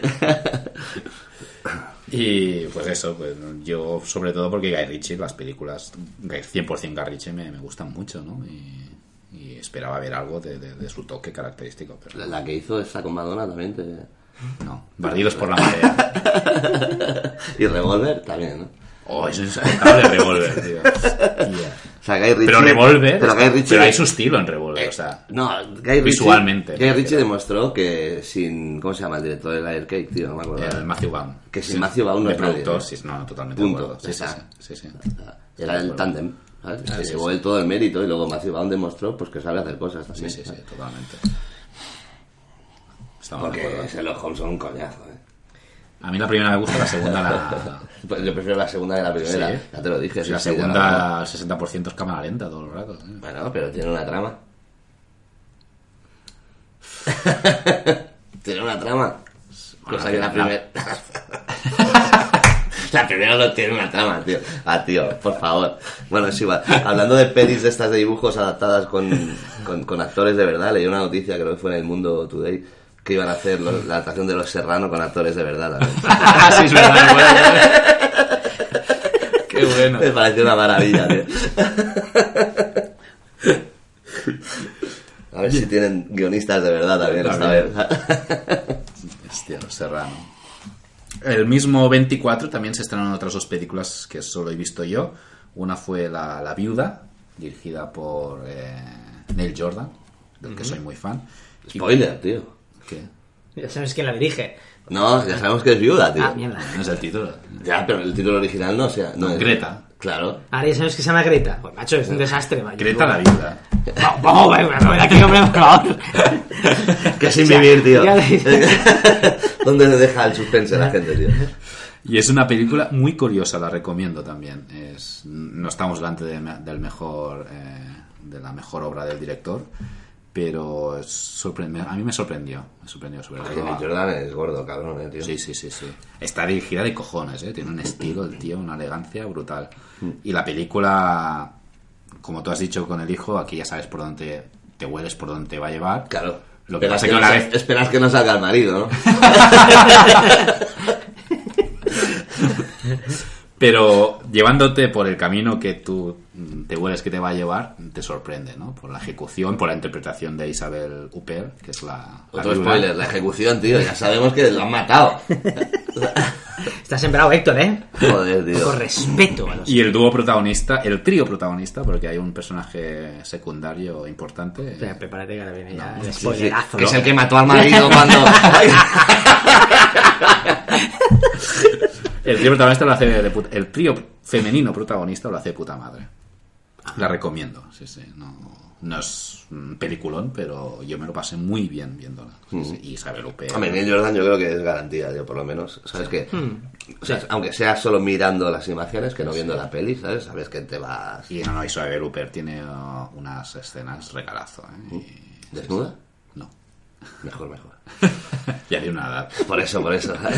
Y la protagonista, la Chloe Moretz, ¿cómo se llama? La de, bueno, la de Kikas. La- Sí, la Chloe. Moretz. Chloe Moretz. Sí, pero tiene, tiene, falta un nombre por ahí, un apellido. Chloe Moretz, estúpido Flanders. De todos los santos. Tampoco sale desnuda, Hugo. Vaya. Pues nada. Pues Pero no sé si la recomendable. veré. Es Neil Jordan, tío. Pero sale desnudo. No, pero sale su actor fetiche, La- ¿cómo no? La Que- cámara pasa delante de un espejo así fugazmente. Está Nick Jordan en bolas al lado de la cámara. En un espejo. ¡Go! ¡Go! Vale, venga, tío, vale, vale. Sale su, de secundario su actor fetiche. em, Hombre, Rea. Que no Sí, te Stephen. Rea. Stephen Rea. Rea, Qué tío. buenas. Que se comió a sí mismo, ¿no? ¿Eh? Stephen Rea se ha comido a sí mismo también, ¿no? Yo la última vez que lo vi estaba como muy... Sí. ¿no? Bueno, aquí. eh, No. Ah, Se parecía al hombre pues, pues sempiterno. Pues igual ya se ha cagado, ¿no? Y el 24 en Netflix se estrenó La Perfección. eh, es probablemente la película más loca que he visto este año. ¿Sí? Sí, porque combina. Bueno, yo no sabía nada de la película y me la recomendaron y es muy sorprendente. Pues no hagas spoilers. No, no, no. Es- eh, está ambientada en el mundo de la música, de una academia musical donde. Spoiler. Es que, Es que, tío, es que, macho. es que no para. Es que no tío. para. Vaya día tío, tienes hoy, Héctor, tío, de verdad. Bueno, una academia musical para cheristas. Poco profesional. Coño, por favor, hombre. No, en serio. ya estaría, ¿no, Héctor? Ya estaría. tío. Y bueno, hasta aquí puedo leer, ya está. ¿En qué género la englobarías? Un thriller con toques de horror. Pero no hay humor. No. ¿Y desnudos? Culos, hay culos. Me encantan los culos. Culos y bueno, y bueno, sí, y otra cosa también. hay. Me cabe, me cabe en la boca. Eh, Esta sí que tengo que. Joder. Dos te cabe. No, ya, ya, pero digo lo que. Esta sí que yo la recomiendo bastante. ¿eh? Creo que también es una peli polarizante, porque he leído ya críticas que la destrozan. Pero Sí, bueno. es que he leído también eso, cosas, gente que le gusta mucho y gente que no. Pero bueno, yo, a mí me sorprendió. A Ingrid también le, le gustó bastante. Y tengo que decir que si estáis intrigados, vedla, no miréis el tráiler, porque yo vi el tráiler después de la peli y te destripan una cosa bastante importante, yo creo. ¿eh? Mira, me la estoy descargando, tío. Netflix. En Netflix. Ah, claro. En Netflix. Aprovechando tu wifi, ¿vale? No, sí, tira, tira. Mi wifi es su wifi. En, en general, no miréis trailers de las películas que queréis ver. Nunca. No, yo... Como Iván, tú, pero ¿no? si que luego- los miras todos. Claro, si luego tú siempre dices que no y... Hostia, pues vi el trailer de no sé cuál y no pinta tan mal como... No, no, no. No es de Star Wars, no, solo vi el primer minuto y medio, ¿no? Ya. Pues si dura un minuto veinte. Sí, eso es, no, pero eso es porque es una película de Abrams y Abrams es muy bueno. Es como ver el tráiler de la de Tarantino. Yo lo he visto porque son gente que cuida muy bien esto. Joder, qué ganas, eh. Yo tengo Qué muchas pintaza, ganas. eh, tío. Yo tengo muchas ganas, sí, sí, sí. Ya dentro de un mes, ¿no? Prácticamente mes En y agosto, medio. En agosto, vale, vale, vale. Pero bueno, eso, sé que trailers ver y que no, no me vais a pillar. Uh, uy, Sí, uy, uy, uy, señores, cuidado, eh. Señores. Sí, pues mira, a lo mejor tendrías que haber visto el trailer de Extremadamente Cruel, Malvado y Perverso. y- Sí, José. El señor Wick rompió las reglas. Confío en que entiende las repercusiones si sobrevive. John Wick, excomunión efectiva. No deberías estar aquí. El 31 de mayo se estrenó John Wick, de la que pudimos ver en el preestreno en el Cine Fenómeno de Barcelona, el lunes antes, el 27, si no recuerdo mal, y ya hicimos la crítica en caliente. Sí. Y ahora en frío creo que mantenemos una... Bueno, yo la recuerdo mejor. eh, a mí me gustó, yo la disfruté, ¿eh? Sí, no, a mí Sí. me gustó. A mí, yo la recuerdo mejor y me apetece volver a verla, pero sí que es verdad que lo que menos me apetece volver a ver es ese toco, el toque paródico. Hmm. ¿Sabes? Y Halle Berry. No, Jamie, yo no tuve Nah, problemas con yo- Yo espero sí. que hagan una- un nuevo montaje en el que nos haga. Jamie. Salgan los perros solo, ¿no? Sí, sí, la borra a ella y tal, ¿no? Pues, No, me- sí, la volvería a spoiler, ver. tío. Esto se ve en el póster, hay pósters de ella con los perros. No, yo, yo- sí, bueno, yo creo que puede gustar. eh, me alegro mucho de lo que le está pasando al señor Keanu Reeves. Y, y bueno, poco más, poco hay más que decir de John Wick 3. Venga, Bueno, que es totalmente innecesaria. Los primeros 20 minutos son Y- acojonantes. Sí, Sí, los primeros 20 minutos son brutales, tío, y tiene, tiene alguna cosita chula y mantiene esa, ese misticismo, que eso está guay, ¿no? Pero a- a- dejando el margen que está rozando el, el ridículo, ¿sabes? Autoparodiándose en algunos momentos, tío. Sí. Es totalmente innecesario. Yo sigo pensando que lo que esperábamos en esta tercera entrega es John Wick contra el mundo. sí. ¿Sabes? Que es lo que te plantea al final de la, La segunda. segunda. Y de repente no, tío. ¿sabes? O sea, no. De repente Como parches. La 4 tiene que ser, ¿no? O será la 5, o será... No, tío, o sea, iros a cagar, ¿sabes? Ya, Se sí. gana el Continental eh, de la tercera edad. Sí, es que, bueno, también, es que al final también, ¿no? O sea, Sí, sí, sí, sí. Pero bueno, bueno. No, pero yo la recomiendo, yo me lo pasé Sí, bien, ¿eh? sí, sí, Yo- me lo pasé bien. Oye, ¿qué se sabe de la serie? Iban a hacer una serie. Sí, ¿no? están haciendo la ¿Sí? Continental. sí, sí. Pues igual en la última temporada, en la 14, de- ¿no? es donde se soluciona la trama de John Wick, no sé. Puede ser, puede ser. A mí me gusta más que la primera, ¿eh? A mí lo que no me pone ¿Cuál, la nervioso- 3? Sí. La volví a abrir el otro día, la 3. A mí, ¿Que te gusta hay más que uno. la primera? Sí, a mí. Es que la primera la veo demasiado. Me gusta mucho la primera, es que me gusta mucho la primera. Eh, no lo sé, no sé. No, eh, mm, rectifico, me gusta más la primera. Pero es que la primera la veo demasiado VOD, ¿sabes? Demasiado Marilyn Manson, sale por ahí. Es demasiado. Se notaba que estaba hecha para un mercado más. más pequeño, ¿sabes? ¿Sí? Que a mí me gusta más el estilo de la segunda, la veo más elegante, más sofisticada y más... Tienes a Common, que hace un papelazo, no sé. Y Sí, esta... sí, sí, sí, pero... Pasa que quizás, a ver, me dejo llevar un poco porque esta sí que es verdad que ha sido una de las películas evento, esta es una de las películas evento de la que llevamos de año, y la primera media hora, bueno, fue, fue brutal. Y la fiesta en el cine, entonces me contagió, ya sabes. Por eso no Sí, pero el segundo acto le pesa. ¿eh? Sí. Tengo problemas con el final, ya lo sabéis, pero bueno. Tienes problemas. Sí, yo quería que acabara de otra manera. Ah, bueno. Yo iba con la idea de que acabaría de otra manera, es como debería haber acabado, de hecho. Pero bueno. Esto ya se sabe, ¿no? O sea, no es spoiler porque a dos días antes de estrenarse en España Confirmaron la confirmaron la cuarta, ¿sabes? O sea que no, entonces ya dije, vale, venga, va. Y es lo que no me apetecía ver. La segunda tiene un cliffhanger perfecto, La, Pero, segunda, es que la segunda es y la tercera, entonces el cliffhanger de la segunda te dice cómo tienes que acabar la tercera. Te dices, vale, No, pero no, te, te dice cómo tienes que empezarla, Iván. El, el problema está en, en cómo empieza la, ter- la, la tercera. No digo las escenas de acción, digo el, eh, a dónde te lleva. O sea, no, o sea, no, no, tío. No, Ya, no. es verdad. Bueno. O sea, de repente la- la segunda acaba que el tío está ahí apuradísimo de tiempo y joder, me cago en Dios, tío. El señor que más le cunden los minutos, eh. Le faltaba pararse en merchurros. No, Sí, no, no, echar un polvete a una puta o algo, ¿sabes? Rollo. Es que es verdad, tío. Y sea un de esto meter los pies con pececitos, ¿sabes? Rollo. Pedicura. estoy cansados de tanto correr, ¿no? O sea, tío, ¿sabes? Me lleva el perro al veterinario. El- los pelos de las orejas. No tiene chip este perro. Bueno, No, no, yo la recomiendo, sí que es verdad que, que tiene problemas. ¿no? No, así como la segunda, me, yo vi las dos, las dos anteriores justo antes de ver la tercera. Y.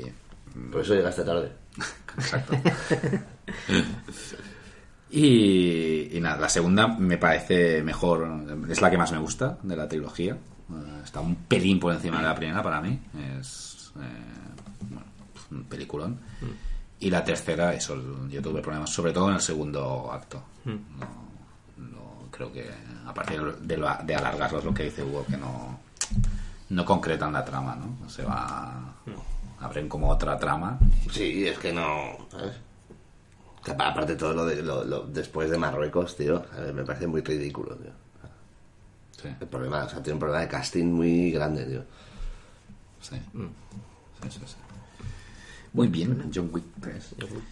Pues el 31 también se estrenó en pocos cines la película Ártico, esta nueva película eh, survival protagonizada por Oh, Mads sí, Mikkelsen. tío. Max Mikkelsen, que ha hecho Sí, ahora tío. Ártico y antes había hecho Polar. Sí. Que está haciendo la trilogía de Santa Claus. Va, hombre. Hombre, por favor, hombre, por favor. Por favor. La tercera será Laponia. Sí. Me sería. Si te gustó Y- Polar, te gustará Ártico. Y si te gustaron Ártico con Laponia, vas a dejar el cine. Yo, yo pido, por favor, un Black Kaiser contra John Wick, eh. Me gustaría verlo. Hostia, me gustaría sería, verlo. sería muy guay. ¿eh? sería gran ah, eso quería tío. comentar. A mí lo que me pone nervioso de estas películas es que todo Dios es asesino, tío. O sea, no... No, en Polar no, ¿eh? No, no digo en Polar, en John Wick me refiero. John Wick, sí. Todo, todo Dios, tío. Estaba pensando en la mega organización que es eso, tío. La de pasta que debe costar mantenerlo. Joder, tío, Entonces pero- entraría Polar muy bien ahí, ¿no? Pero... Sí, sí, no, ya, ya, ya, pero... pero, tío... Que, es, que sé que es ficción, que no, con no me molesta, ¿no? Pero... con monedas de oro, tío, tanto un café como que mates a alguien, ¿no? ¿Sabes? Como... Claro, pero da eso, igual, es- claro, el valor no... Bueno. No me refiero que todos ellos en la segunda también, el- cuando, cuando le ponen el contrato para matar a Keanu Reeves. Sí, sí, sí. Todo Dios ahí en la calle es asesino. Los todos mendigos. tío. Sí, sí.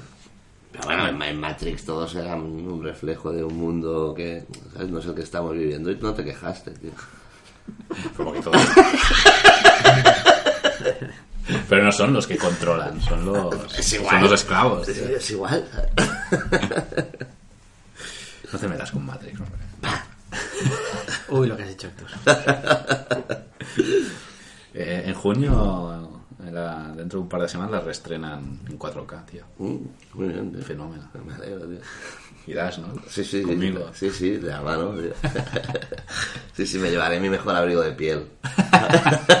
Ahora con el calor que va a hacer. Bueno, pues volviendo a Ártico, la, la película narra, sí, no sé si habréis visto el tráiler o no, o de, os sabéis de qué va, narra, la peli empieza con un, con un hombre que ya que está en el Ártico, que ha tenido un accidente de avioneta y que, que ya lleva días, de hecho, o sea, la peli empieza que ya lleva días, y es cómo sobrevive el día a día ahí, ¿no? Hasta es como un náufrago, pero, Sí, hasta que, bueno... pero el- elevado. Un náufrago.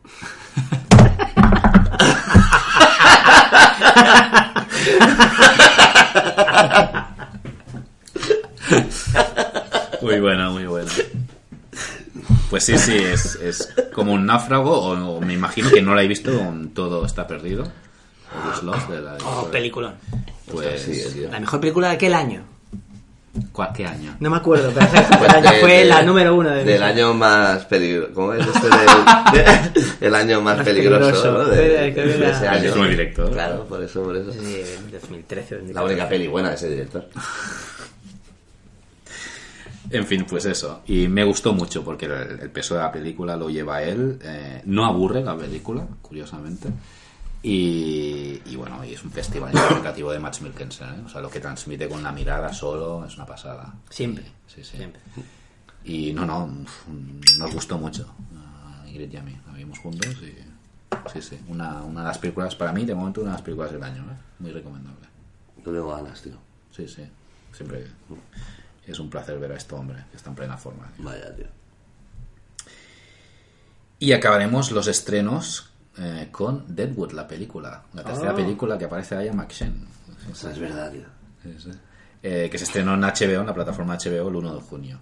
Y bueno, es una película eh, hecha por y para los fans de Deadwood, la serie, que para mí es mi serie favorita de todos los tiempos, Deadwood. Pero ya es eso, ¿no? Sí, sí, sí, sí. Pero es que incluso la peli la puede ver alguien que no haya visto la serie. Y eso está muy bien porque si le gusta se enganchará a la serie seguro. Claro. Porque dentro de la película hay flashbacks, ¿no? Te meten escenas de, de pequeñas escenas de la serie. Y es una pasada y ver cómo han evolucionado los personajes, ¿no? La película está ambientada 10 años después de, de- del último capítulo de Deadwood y ver cómo han evolucionado muchos de los personajes es una pasada. Es una pasada. Y es una película, quien haya visto la serie Deadwood sabrá que era una serie muy nihilista, ¿no? Y en cambio la película es curiosamente muy positiva, que no sé si tendrá algo que ver con, no sé si sabéis que David Milch, el creador, le, le diagnosticaron hace unos años una enfermedad degenera- degenerativa, no sé si Parkinson o Alzheimer, ahora no me acuerdo. Ostras. No sé si habrá tenido algo que ver eso en cambiar el punto de vista, pero es una película muy bastante positiva y con mucho amor. Y sí, sí. Entonces igual era Alzheimer, tío. Y no se acordaba que la serie era nihilista. La recordaba de colores. ay, Claro, claro. Todo cantando ahí. sí. Era como Sí, yo- siete novias para siete yo, yo- yo creé La Casa de la Pradera, serie esta del oeste. Y en esta, así como en la serie, podríamos decir que Ian McShane era, estaba a un nivel superior de todos, ¿no? A mucha distancia. Aquí sigue siendo un festival de Ian McShane, pero Timothy Olyphant en la peli, tío, increíble, porque aparte es el personaje de, de, de Bullock, ¿no? Del Marshall, pero claro, con 10 años más de experiencia y es... Qué guay, tío. Sí, sí. Qué guay, Timothy Olyphant. Sí, sí, sí, sí. Y no, no, peliculón, ¿eh? A mí también, otra, para mí otra de las películas del año. Deadwood, la película. Y eso, que, que no os tire para atrás si no habéis visto la serie, porque es una trama muy contenida y que, y que ata muy bien con los personajes de la serie. Y le da una salida, si habéis visto la serie, a- al, al villano de, las, de la tercera temporada, ¿no? Que no quedaba cerrada la trama del villano. Y aquí le da por fin salida. Peliculón, peliculón. ¿Veíais la serie? Sí, Yo la serie vi la primera temporada que me encantó, empecé a ver la segunda y la dejé. No por ningún. Por, no porque no sé por qué la dejé, pero me gustaba. Tengo esta relación extraña con las series. Pero la gran serie, era una, una muy buena serie. Muy buena. En fin, hasta aquí los estrenos. Y ahora toca, como no, la sección de Hugo. Uy. ¿Qué, qué? Pues nada, mira, eh, Por fin la tercera parte. os debía, sí, bueno, me- Bueno, la tercera que era la del medio, ¿no? ¿O no? ¿O- No, hice. No, no me acuerdo. Ya- ya- A ver si vas a repetir. No, no, no.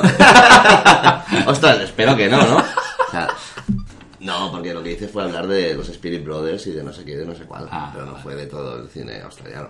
De No. hecho, ya he puesto. Hiciste dos partes. Sí, claro. Hiciste a los 70, ¿no? Y 80. Hice, hice, eh, hice, hice, la de. Sí, el, sí, gracias. El, el, el principio de los Protection, ¿no? Las consecuencias, de, tal. Luego sí pasé a, a los directores estos más modernetes. Que, que, eh, no sé si recordáis, en mi última entrega hablé de, de cine australiano, hablé de... Bueno, Anteriormente. bueno, australiano, ¿no? De Oceanía, ¿no? De, de, de Greg McLean, Jim Hillcoat, eh, John. John Hillcoat. John Hillcoat, Greg McLean, creo, es los Spirit Brothers y tal, ¿no? Pero creo que, que el resto de pelis no, no hablé de ella. Entonces me faltaba el, el- el paso por los 90. Eso. ¿Sabes? Que hubo cosas muy interesantes, creo yo. Pero no, no, no, no es eso. ¿Sabes? Son las últimas pelis de, de- de ese horror casi extremo. No es tan extremo como el francés, pero es muy disfrutable, tío. De, de Por cierto, de antes de que empiece la sección, me ha venido a la cabeza. En, eh, en- si tenéis Amazon Prime Video, No. Ah, bueno, si lo tenéis ahí. La primera no está, pero han puesto Wolf Creek 2. ¿Y por qué no está la primera? No lo sé. No sé si es que es es otro distribuidor aquí en España o qué. No, los derechos. Ah, yo la vi en. Yo Wolf Creek 2 la vi en Amazon. Ah. No, o la vi, la vi en Filming, disculpad, la vi en Filming. Pues perdona. Es un festival, la dos. eh, tío. Es guay, sí. Un festival, tío. Sí. Pues por eso me ha venido a la cabeza con que hablaste de ella ya en una de las secciones. Sí, sí. Pues bueno, empezaré por... No sabía cómo empezar y tal, digo, pues las ordeno cronológicamente. Y así como fueron viniendo, ¿no? ¿Sabes? Eh, Richard Franklin. Oh. Richard Franklin, director Sí, de. Psicosis 2. Y Link. Y Link. Película- y película de monos favorita. Sí, sí, y guion de Beret de Ross, que Y también... Mannequin, hice- ¿no? Mannequin también es de. Arlequín. Arlequín, eso. No, hostia, Mannequin. otra. Arlequín. Hizo Visitors, que no sé si hable de ella o no, pero como es la primera de esta nueva jornada de terror, ¿sabes? Australiano, en 2003, esto guion de, guion de Beret de Ross, dirigida por Richard Franklin, de las últimas colaboraciones, con Rada Mitchell de protagonista. Ah, grande.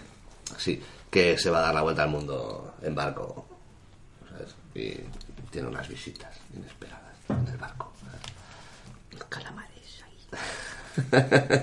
Aquaman y estos, el padre de Aquaman, yo ya sabes, ¿no? Calamardo. Calamar, sí, los de siempre, los de siempre, ¿sabes? Y eso, ostras, yo es una peli, recuerdo, la, vi solo una vez en Sitges, tío. O sea, se la vi en Sitges y no la he vuelto a ver, quiero decir. No, que, no es que en Sitges vaya a ver muchas pelis todo el rato la misma, ¿sabes? Sino que he construido mal la frase, ¿sabes? Y yo la recuerdo muy inquietante, porque es verdad, eh, de base sí que hay tres, cuatro personajes, pero luego cuando empieza, cuando la tipa embarca, pues es una persona sola en un barco, ¿no? Y pasan cosas y sí que aparecen luego unos piratas de estos de somalíes o de no sé dónde y tal, pero que en episódico, la básicamente, negro, ¿no? claro, claro, claro, para que no se pueda quejar Jordan Peele, ¿sabes? y la recuerdo, o sea, muy, muy inquietante, tío. Me gustaría volver a verla, tío. A ver si me la regaláis. Y yo lo suelto así, ¿sabes? Y sí, sí, es una peli que dije, ostras, o sea, me llamó mucho la atención. Luego descubrí que era de Richard Franklin y el guion de Beret de Ross y tal, y me pareció, o sea, digo, claro, sí, muy bien, ¿no? Que estén ahí dos señores mayores marcando un poco pauta, ¿no? En el, El camino. Claro, ¿no? O sea, participando junto con el nuevo cine este de terror australiano, ¿no? Se lo merecen, ¿sabes? Es como, como lo que hizo Chicho con películas para no dormir, ¿no? Ostras, es verdad. Que reunió a los directores Sí, ¿no? sí, sí, sí. nuevos de terror y les dio seis o ocho, no recuerdo, ¿no? Sí, sí, Peliculitas, venga chicos. ¿sabes? Pues esto, ¿no? Está ahí. Me Verdad. parece, me parece muy bonito, ¿no? Ah, Ejercicio muy, muy bien, tío. El mismo año que se estrena un Dead de los Spirit Brothers, de la que ya no voy a decir nada más, ¿no? Eh, 2005 se estrenó Wolf Creek de Greg McLean, ¿sabes? Que, que sí, sí, o sea, Wolf Creek es, es, es- es el Es que no sé, no sé. Festival. Sí, sí, es un festival. A mí me parece una, una burrada, tío. Me parece un drama. Es un docudrama casi. Sí, sí, por eso, ese tono de documental, tío. Me parece un drama de horror espectacular, tío. de- que es, es- es la resolución de todo este cine 70s americano, ¿no? De, de, de rural, ¿sabes? Este horror rural, tío. Y es como. ¡Pah! Tío, sí, señor. Espectacular, tío. Una gran jugada, tío. 2007, Storm Warning, también guion de, de de Ross, dirige Jamie, Bla- Jamie Blanks, el de Leyenda Urbana. Mm. ¿Sabes? Que ya es, claro, Leyenda Urbana es de las que pertenece a los 90, post-Scream y tal, ¿no? que en Australia también empezaron a hacer películas. Bloody Valentine. Bloody Valentine. Bloody Valentine es, es yankee. Esta es yankee. Sale el ángel de. de- Mm. Sí, pero es americana también. Sí. Es americana. Pues había, había otra de estas, Sí, de Leyenda Urbana, y no recuerdo, tío. Y había otra también. Bueno, Cherry Falls. Cherry Falls, quizás. Cherry Falls es hablando. canadiense, creo. Canadiense, Canadiense, sí. vale, vale. Bueno, Coot. eh, Sí, no, la- yo me voy. ¿Qué haces? me iba a mi casa. Sí, sí, la, la divertidísima. dirigida por Jamie Blanc también, dices. Es que sí, te- tiene dirigió Ah, otra, no recuerdo, tío. Eh, no, no, no, no. Ah, Long Weekend 2008 hizo el remake de John Weekend. De Long Weekend, joder. No sé si recordáis. Con Jesucristo, Long ¿no? Weekend, sí, con Jesucristo eh, se pilla dos días de fiesta ¿sabes? y se va... Y se va... Ah, No, ah vale, vale. no, no. Jesucristo, Jim Tienes Caviezel. coca en la nariz. No, no, que ya lo tengo ahí, tío. No. Jim Caviezel, que se va con la... el- Es el Vale. remake de Long Weekend, la de la, los, la pareja Yuppies contra la naturaleza. No sé si recordáis. Sí, sí, sí, sí, sí. Sí, pues sí. el remake a mí me, me gustó mucho también, tío. Eh, ah, esto, pero Stone Warning es una peli que también recupera un poco esto, ¿no? De los chicos de ciudad, bueno, es un matrimonio un poco más mayor ya, pero de 40 o así, que se van a, a pasear por el campo, por las marismas y acaban protegiéndose de una tormenta en una casa de unos rednecks australianos. Y sería... es que- Joder, tío, siempre se lía. Me molaría una comedia familiar, ¿sabes? De Empieza rednecks, así, ¿no? Sí, De- redneck, ¿sabes? Siempre se lía. Sí, es un San Valentín de, De muerte, muerte. ¿eh? Bloody, la- Blo- Bloody Esta- Valentine. Bloody Esta, Valentine. esta sale el ángel de Buffy. Sí, pero es, es de Jamie Blanks, es Ah, australiana también. También es australiana. Sí. Yo pensaba que estaba rodada en, en- que era estadounidense. Pensaba. Mm. Sí. De hecho, estaba bien. El Bloody Valentine a mí me gustó. Hostia, a mí no me gustó nada. Tiene Ah, sí, no, no, el final es finales de espectacular. madre, Y tiene alguna muerte muy, Sí, muy sí. curiosa. Al final nos dejó en plan. Bueno, mira, que, mira, es que ahora me he acordado, al decir esto de rodada en América, tal cual, no sé qué me ha venido a la cabeza, que no hablaré de James Wan, que se merece estar aquí, porque James Wan, no sé si sabéis que, que no es americano. Y, y las primeras producciones son. De hecho, coproduce Australia muchas cosas. No sé si él tiene una productora con sede en Australia, no lo sé, pero. ¿sabes? Que eso es. Ah, sí, es australiano, Sí, sí. James Wan, ¿eh? Bueno, es que Lee Wanell es australiano. Anda. Sí, sí. Claro, es James que- Wan es nacido en Indonesia, creo. Que pasa que... Bueno, de Oceanía. Bueno, sí, no sé dónde está Indonesia, pero de Sudeste Asia, ¿no? asiático, no sé. bueno, eh, No. Oceanía no pertenece a Asia, es un continente aparte. No, no, no, Ah, digo, eh, digo ah. Indonesia, Ah, si vale, pertenece vale. a Asia o Ah, a vale, Oceanía, está decía. No, no, no, no, no. Está no. Oceanía ya lo sé. asustado, que- digo, no sé nada, tío, mierda. Bueno, eso en tu mundo, tío. Ya, ya lo sé. Ah, no, es australiano James Wan. Sí, sí, Sí, nació pero en bueno, Australia. igual es de padres de por ahí. O sea, Juan no es un apellido típico No, australiano. eh, Eh, Mike es asiático. ¿Aspora? Va, que me pierdo. 2007, eso, Storm Warning, eh, la peli está de los Rednecks y la parejita. El mismo año se estrenó Rogue, de Chris McLean también. Stone Warning. eh, Storm Warning, ¿recuerdas? Sí, Storm Warning sí, es sí. muy chula, tío. Hostia, sí, sí. Tiene un giro muy chulo. tío. Sí, sí, es muy guay, tío. ¿sabes? 2008, que luego estrenó Long Weekend, el señor Jamie Blanks, que creo que desde esta no ha dirigido nada más, tío. No, ¿Verdad? No, no, sí, sí, lo acabo de mirar. En IMDb. Sí, sí, se ha tirado a la música, hacer música. Sí, sí. sí, sí, sí, sí. Y 2008, el año de Lake Mungo también, de Joel Anderson, ya hablé de esta peli, creo Mm. que era la peli, la llaman la peli terrorífica más terrorífica del cine australiano y tal. Ostras. No lo es, está muy bien. Sí, no peli- sigas, tío, me está acojonando. Es una peli de terror así basada en formato documental y tal, pero realmente o sea, está, está bien, tiene escenas de, de malrollismo paranormal, está, está, está bien, pero no sería la más terrorífica, ¿no? pero bueno. El mismo año, o 2008, se estrenó Dying Breed de... No me acuerdo, no, no he puesto el nombre, es que como me da por apuntar cosas, luego se me olvida el nombre, eh, si pero bueno, tiene dos ingredientes muy guays, que uno es el- el- la búsqueda de un dragón, de un tigre de Tasmania, y la leyenda de Alex, bueno, la leyenda no, eh, la- sí, la leyenda de los seguidores de Alexander Pierce, que era un tipo que al que ahorcaron por canibalismo en 1824. Entonces imagínate quiénes son sus discípulos, ¿sabes? Jody Mormones. Dewey, Sí.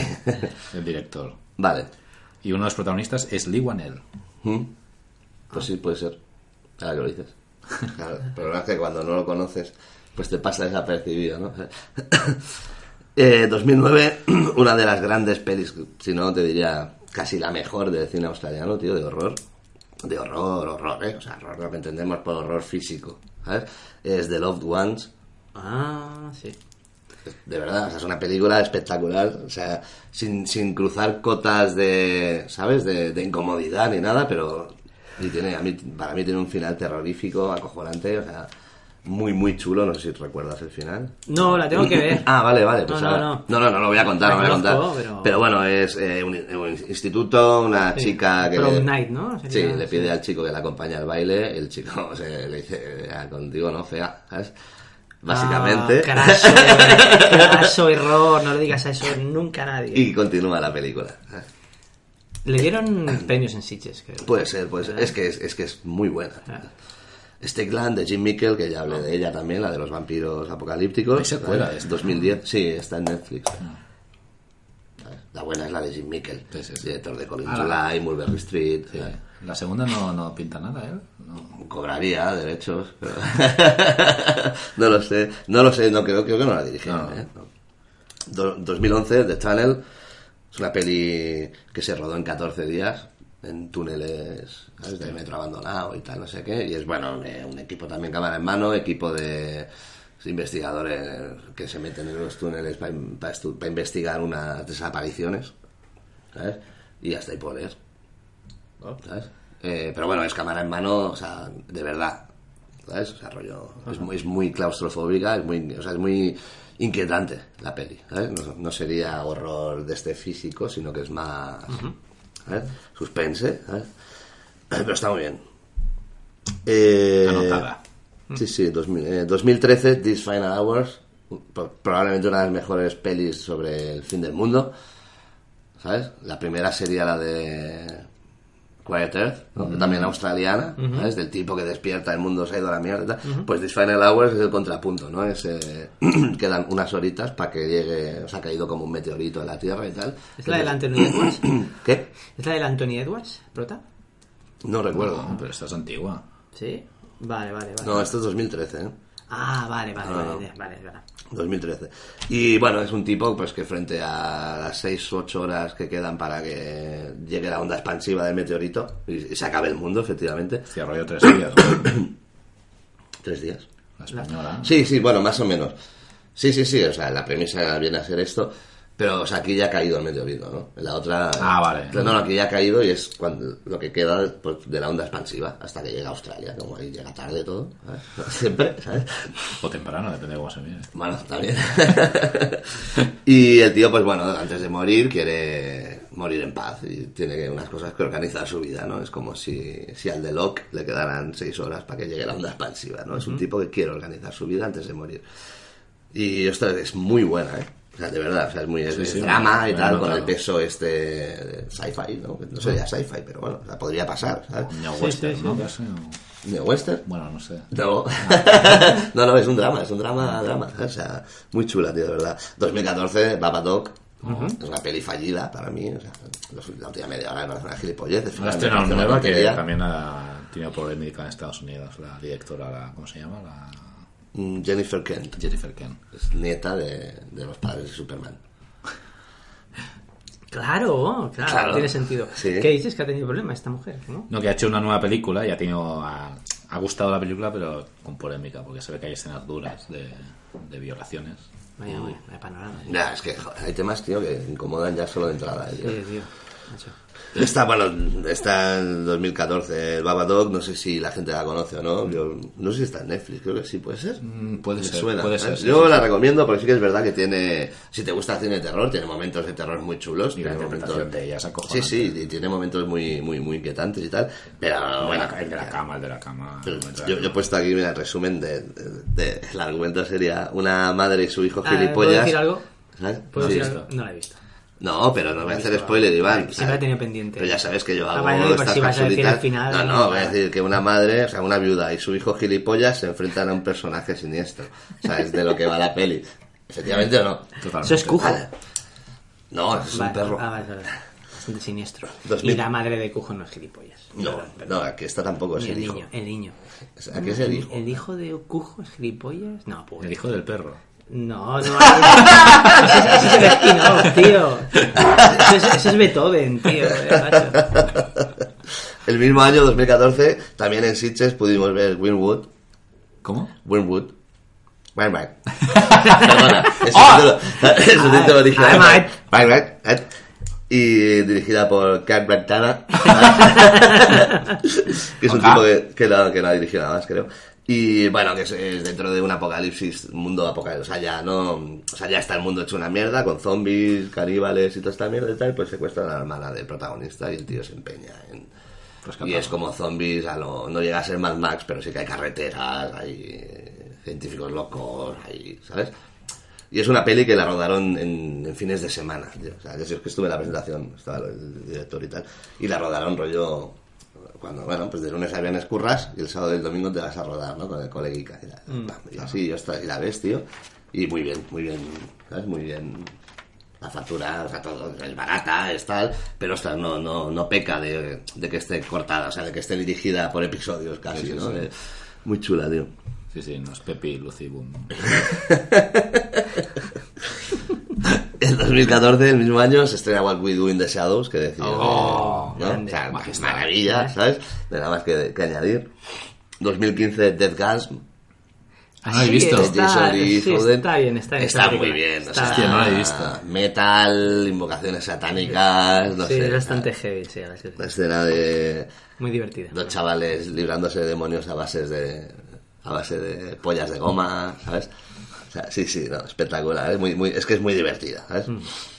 2016, otra de las mejores pelis de horror australiana, espectacular, o sea, de verdad, lo que pasa es que esta es más, esta es más hiriente, porque no es este horror físico, ¿no? Pero al fin y al cabo tú ves torturar a alguien, ya hemos visto muchas cosas, en cine hablo, en cine, Sí, perdón, sí, sí, ¿sabes? claro, siempre, Y- siempre en el cine, siempre. Y, y ya no nos puede. Hay momentos que cosas que no nos afectan tanto, ¿no? Yo me acuerdo la primera vez que vimos en cine que alguien rascaba y se rompía una uña, era. ¡Ah! Ya, ya- No, se ha usado. ¿eh? ah, Va, te sigue, hormigueo, hormigueo. Pues yo ya lo veo y digo, otra más, ¿no? ¿Sabes? Pongo la muesca en la culata. Ah, yo, yo lo veo venir y aparto la mirada. el bueno. tema es que lo veo venir. Pues Hounds of Love. Me, me la colaron en el último escalón de David Ah, Coe sí, y ya desde tío. entonces, cuando veo plano detalle del dedo apoyándose demasiado fuerte, miro a otro lado. Así, así de claro, ya te lo digo.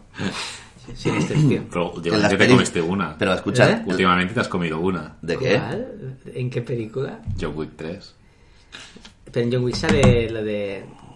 En John Wick 3 hay uña. Ostras, es que fue un torreo. Pero es diferente. Bueno, es voluntario. sí, sí, claro, claro, claro. No, claro, es como la escena de la mosca, yo la veo y again and again, el momento en que el tío se saca la uña. O sea, dedicado a Chus, por cierto. Siempre, again and again and again and again, tío. Es que tenemos nuestro amigo Chus que no puede con esta peli. Y una vez le pusimos el tráiler y lo edité. Y entonces, justo cuando salía el plano de la uña, pues lo monté 10 veces. seguidas. Pobrecillo. Se merece el cielo, pure. Y aguanto. Pues esta es lo que te digo, esta es, eh, o sea, es de las más hirientes, pero en, en tono psicológico. Que este es el que duele más, ¿sabes?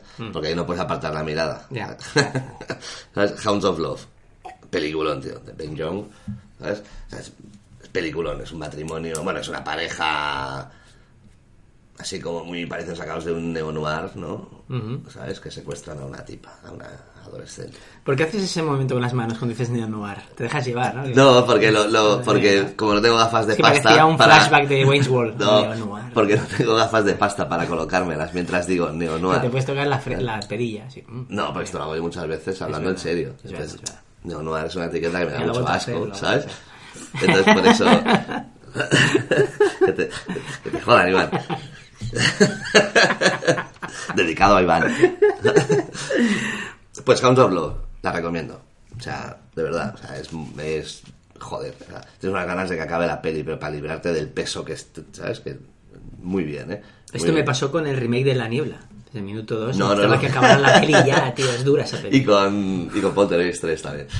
Oh. Minuto No, pero 3.30, que- ¿no?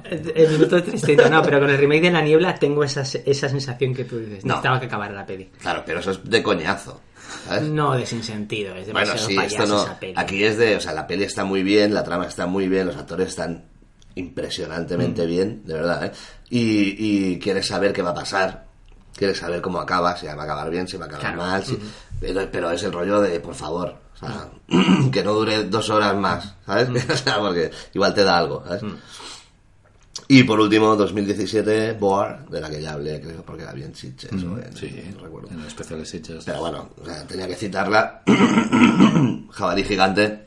Hombre. Razorback. Razorback. Sí, mira, sale Bill Mosley, sale. John Jarrett, Que es, es el, el psicópata de, de- Bill Mosley, es Otis en la Casa de los Mil Cadáveres. Qué grandes. Eh, John Jarrett es el psicópata de Wolf Creek. Oh, muy ¿sabes? bien. Sale Roger Ward, que es el jefe de policía de la primera de Mad Max, el calvo. Muy bien, muy ¿sabes? bien. Sale Steve Beasley, que es Gus en Mad Max, Muy bien. el colega de... Sí, sí, ¿sabes? sí. Solo falta Mel Gibson ahí. Y sale Ernie, no, no. Y sale Ernie Dingo. Es el Boar, el que es su- Gibson. Le dijeron, mira, Mel, Con la ponte- barba ya- Ponte este disfraz, ¿no? Y tranqui, tú actúa como si todos los actores fueran judíos, ¿no? Y el, y el tío... ¡ah! O, poli- o- o poli- o policías, ¿no? Sí, policías judíos. tío. ¡Oh! Me hizo otra motivación. Son policías en las... ¿Y quién es Richard Dingo? Eh, Ernie, Ernie Dingo es eh, un aborigen que sale en todas las pelis. eh, Ah, sí. bandido, tal, es como el West Studi de Australia. Eh, pues estuve que le darán Oscar, ¿eh? No significa, tío. Y a Richard Ah, Dingo un guay, koala de oro. O sea, estamos contentos, estamos contentos. Ernie, Ernie. Eh, una ramita de Sí, eucalipto. de- últimamente lo vimos en cargo, creo que sale en cargo. Sí, puede ser. Podría ser. No recuerdo. No recuerdo cargo, ¿no? Es que no la he citado. Está, pues está muy bien. No, no. Sí. Y eh, dato curioso, que el director de Boar se hace llamar Chris Sun, pero en realidad nació llamándose Christopher Lee. ¿Sabes? Hostia, qué bueno. Oh, bueno, esto es como al director de cine Albert Brooks, a actor y director, que en realidad, ¿sabéis cuál es su nombre? Eh, Al- Albert, Albert ah, Einstein, ¿no? Albert Einstein, sí, sí. Mm. Ahora no entraré en quién es Albert Brooks. Mira la IMDb, déjame en paz. Pero sí, Albert Einstein. Es el hijo Y- de Mel Brooks. Ah, otro Mel Brooks mano. La- me, me he olvidado de la palabra que, que he creado hace hora y media. Esto es patético. en fin. Y hasta aquí Puedo leer. puedo ver. Muy bien, muy bien. El cine de horror australiano, que, bueno, de Oceanía, qué maravilla. Hay más, ¿eh? hay pelis curiosas que no son tan cercanas al, al, al- al horror, al fantástico, pero hay una... De Robert, a mí me gustó de Robert, la de... De Robert es de John Hillcoat. eh, la de Oh. Guy Pearce de protagonista con Robert Pattinson de protagonista. Sí, de Robert. sí. Que busca, busca a los asesinos de un ser querido Ah, no, no, no la he visto esta. No la he visto. con la ayuda de un... De un Pero esto sería neo-noir, ¿no? ya no está. Es que- con Robert Pattinson haciendo un papelón. eh, hace de... de- Robert Pattinson es el que sale en Z también, ¿no? El nuevo Batman. El nuevo Batman, sí. Z está genial. En Z está muy bien, Está tío. muy bien. Y en Good Times hace un papelón. No me atrevo a ver esa peli, tengo que verla, pero sé que la voy a pasar mal. Bueno, en Crepúsculo también, tío. Cuando brilla. Hace muy bien, brilla. Es que claro, no, no hicieron efectos, o sea, el tío brilla así, Chernobyl un fin de semana.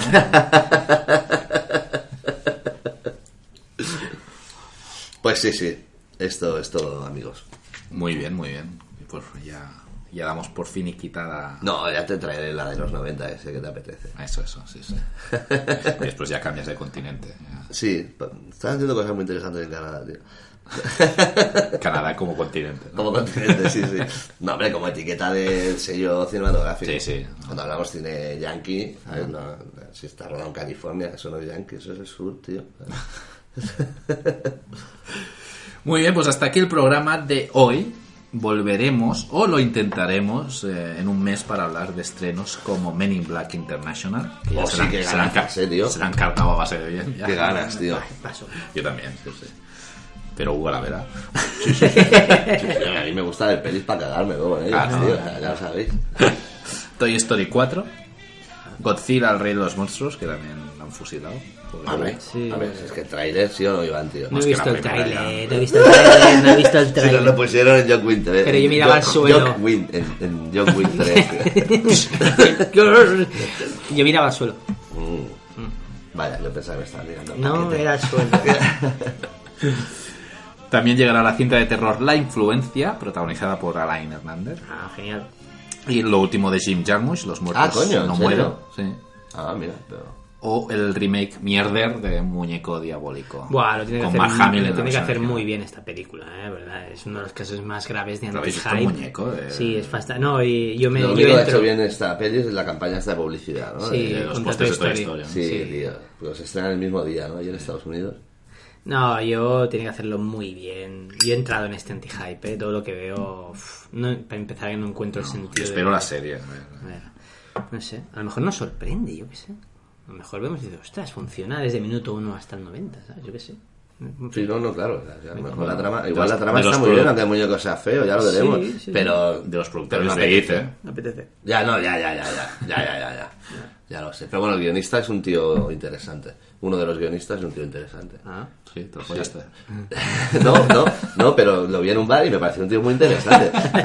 Es como, como pelaba los cacahuetes y eso. ¿eh? No, en serio. Sí, no me acuerdo el nombre, hablé de él, tío, en, en una sección. Sí.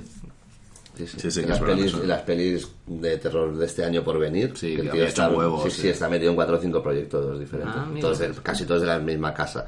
Ah, de claro. los de IT y tal. Mayo fue sin duda el mes de Vengadores Endgame. Mm, Peliculón. Peliculón. Y no podíamos acabar sin poner uno de los temas de su excelente banda sonora, y es que Alan Silvestre, Silvestri perdón, se ha vuelto a cascar una partitura magnánime y el épico tema Portals da fe de ello. Los que ya hayáis visto la peli, solo por el nombre de la pista ya sabréis de qué momento se trata. Es cuando muere. Disfrutadlo. Un programa más, gracias por escucharnos. Podéis encontrar nuestros podcasts mensuales, críticas en caliente y la reciente sección Esto me suena en iVoox, iTunes y Spotify. También Sí, estamos. genial. Así que, Ostras, ¿en serio? sí, sí, sí, sí. Así que descargarlos que son gratis, joder. ha sido un placer como siempre y nos escuchamos. Nos escuchamos y nos saludamos. Hasta la próxima. Hasta luego, Adiós. adiós.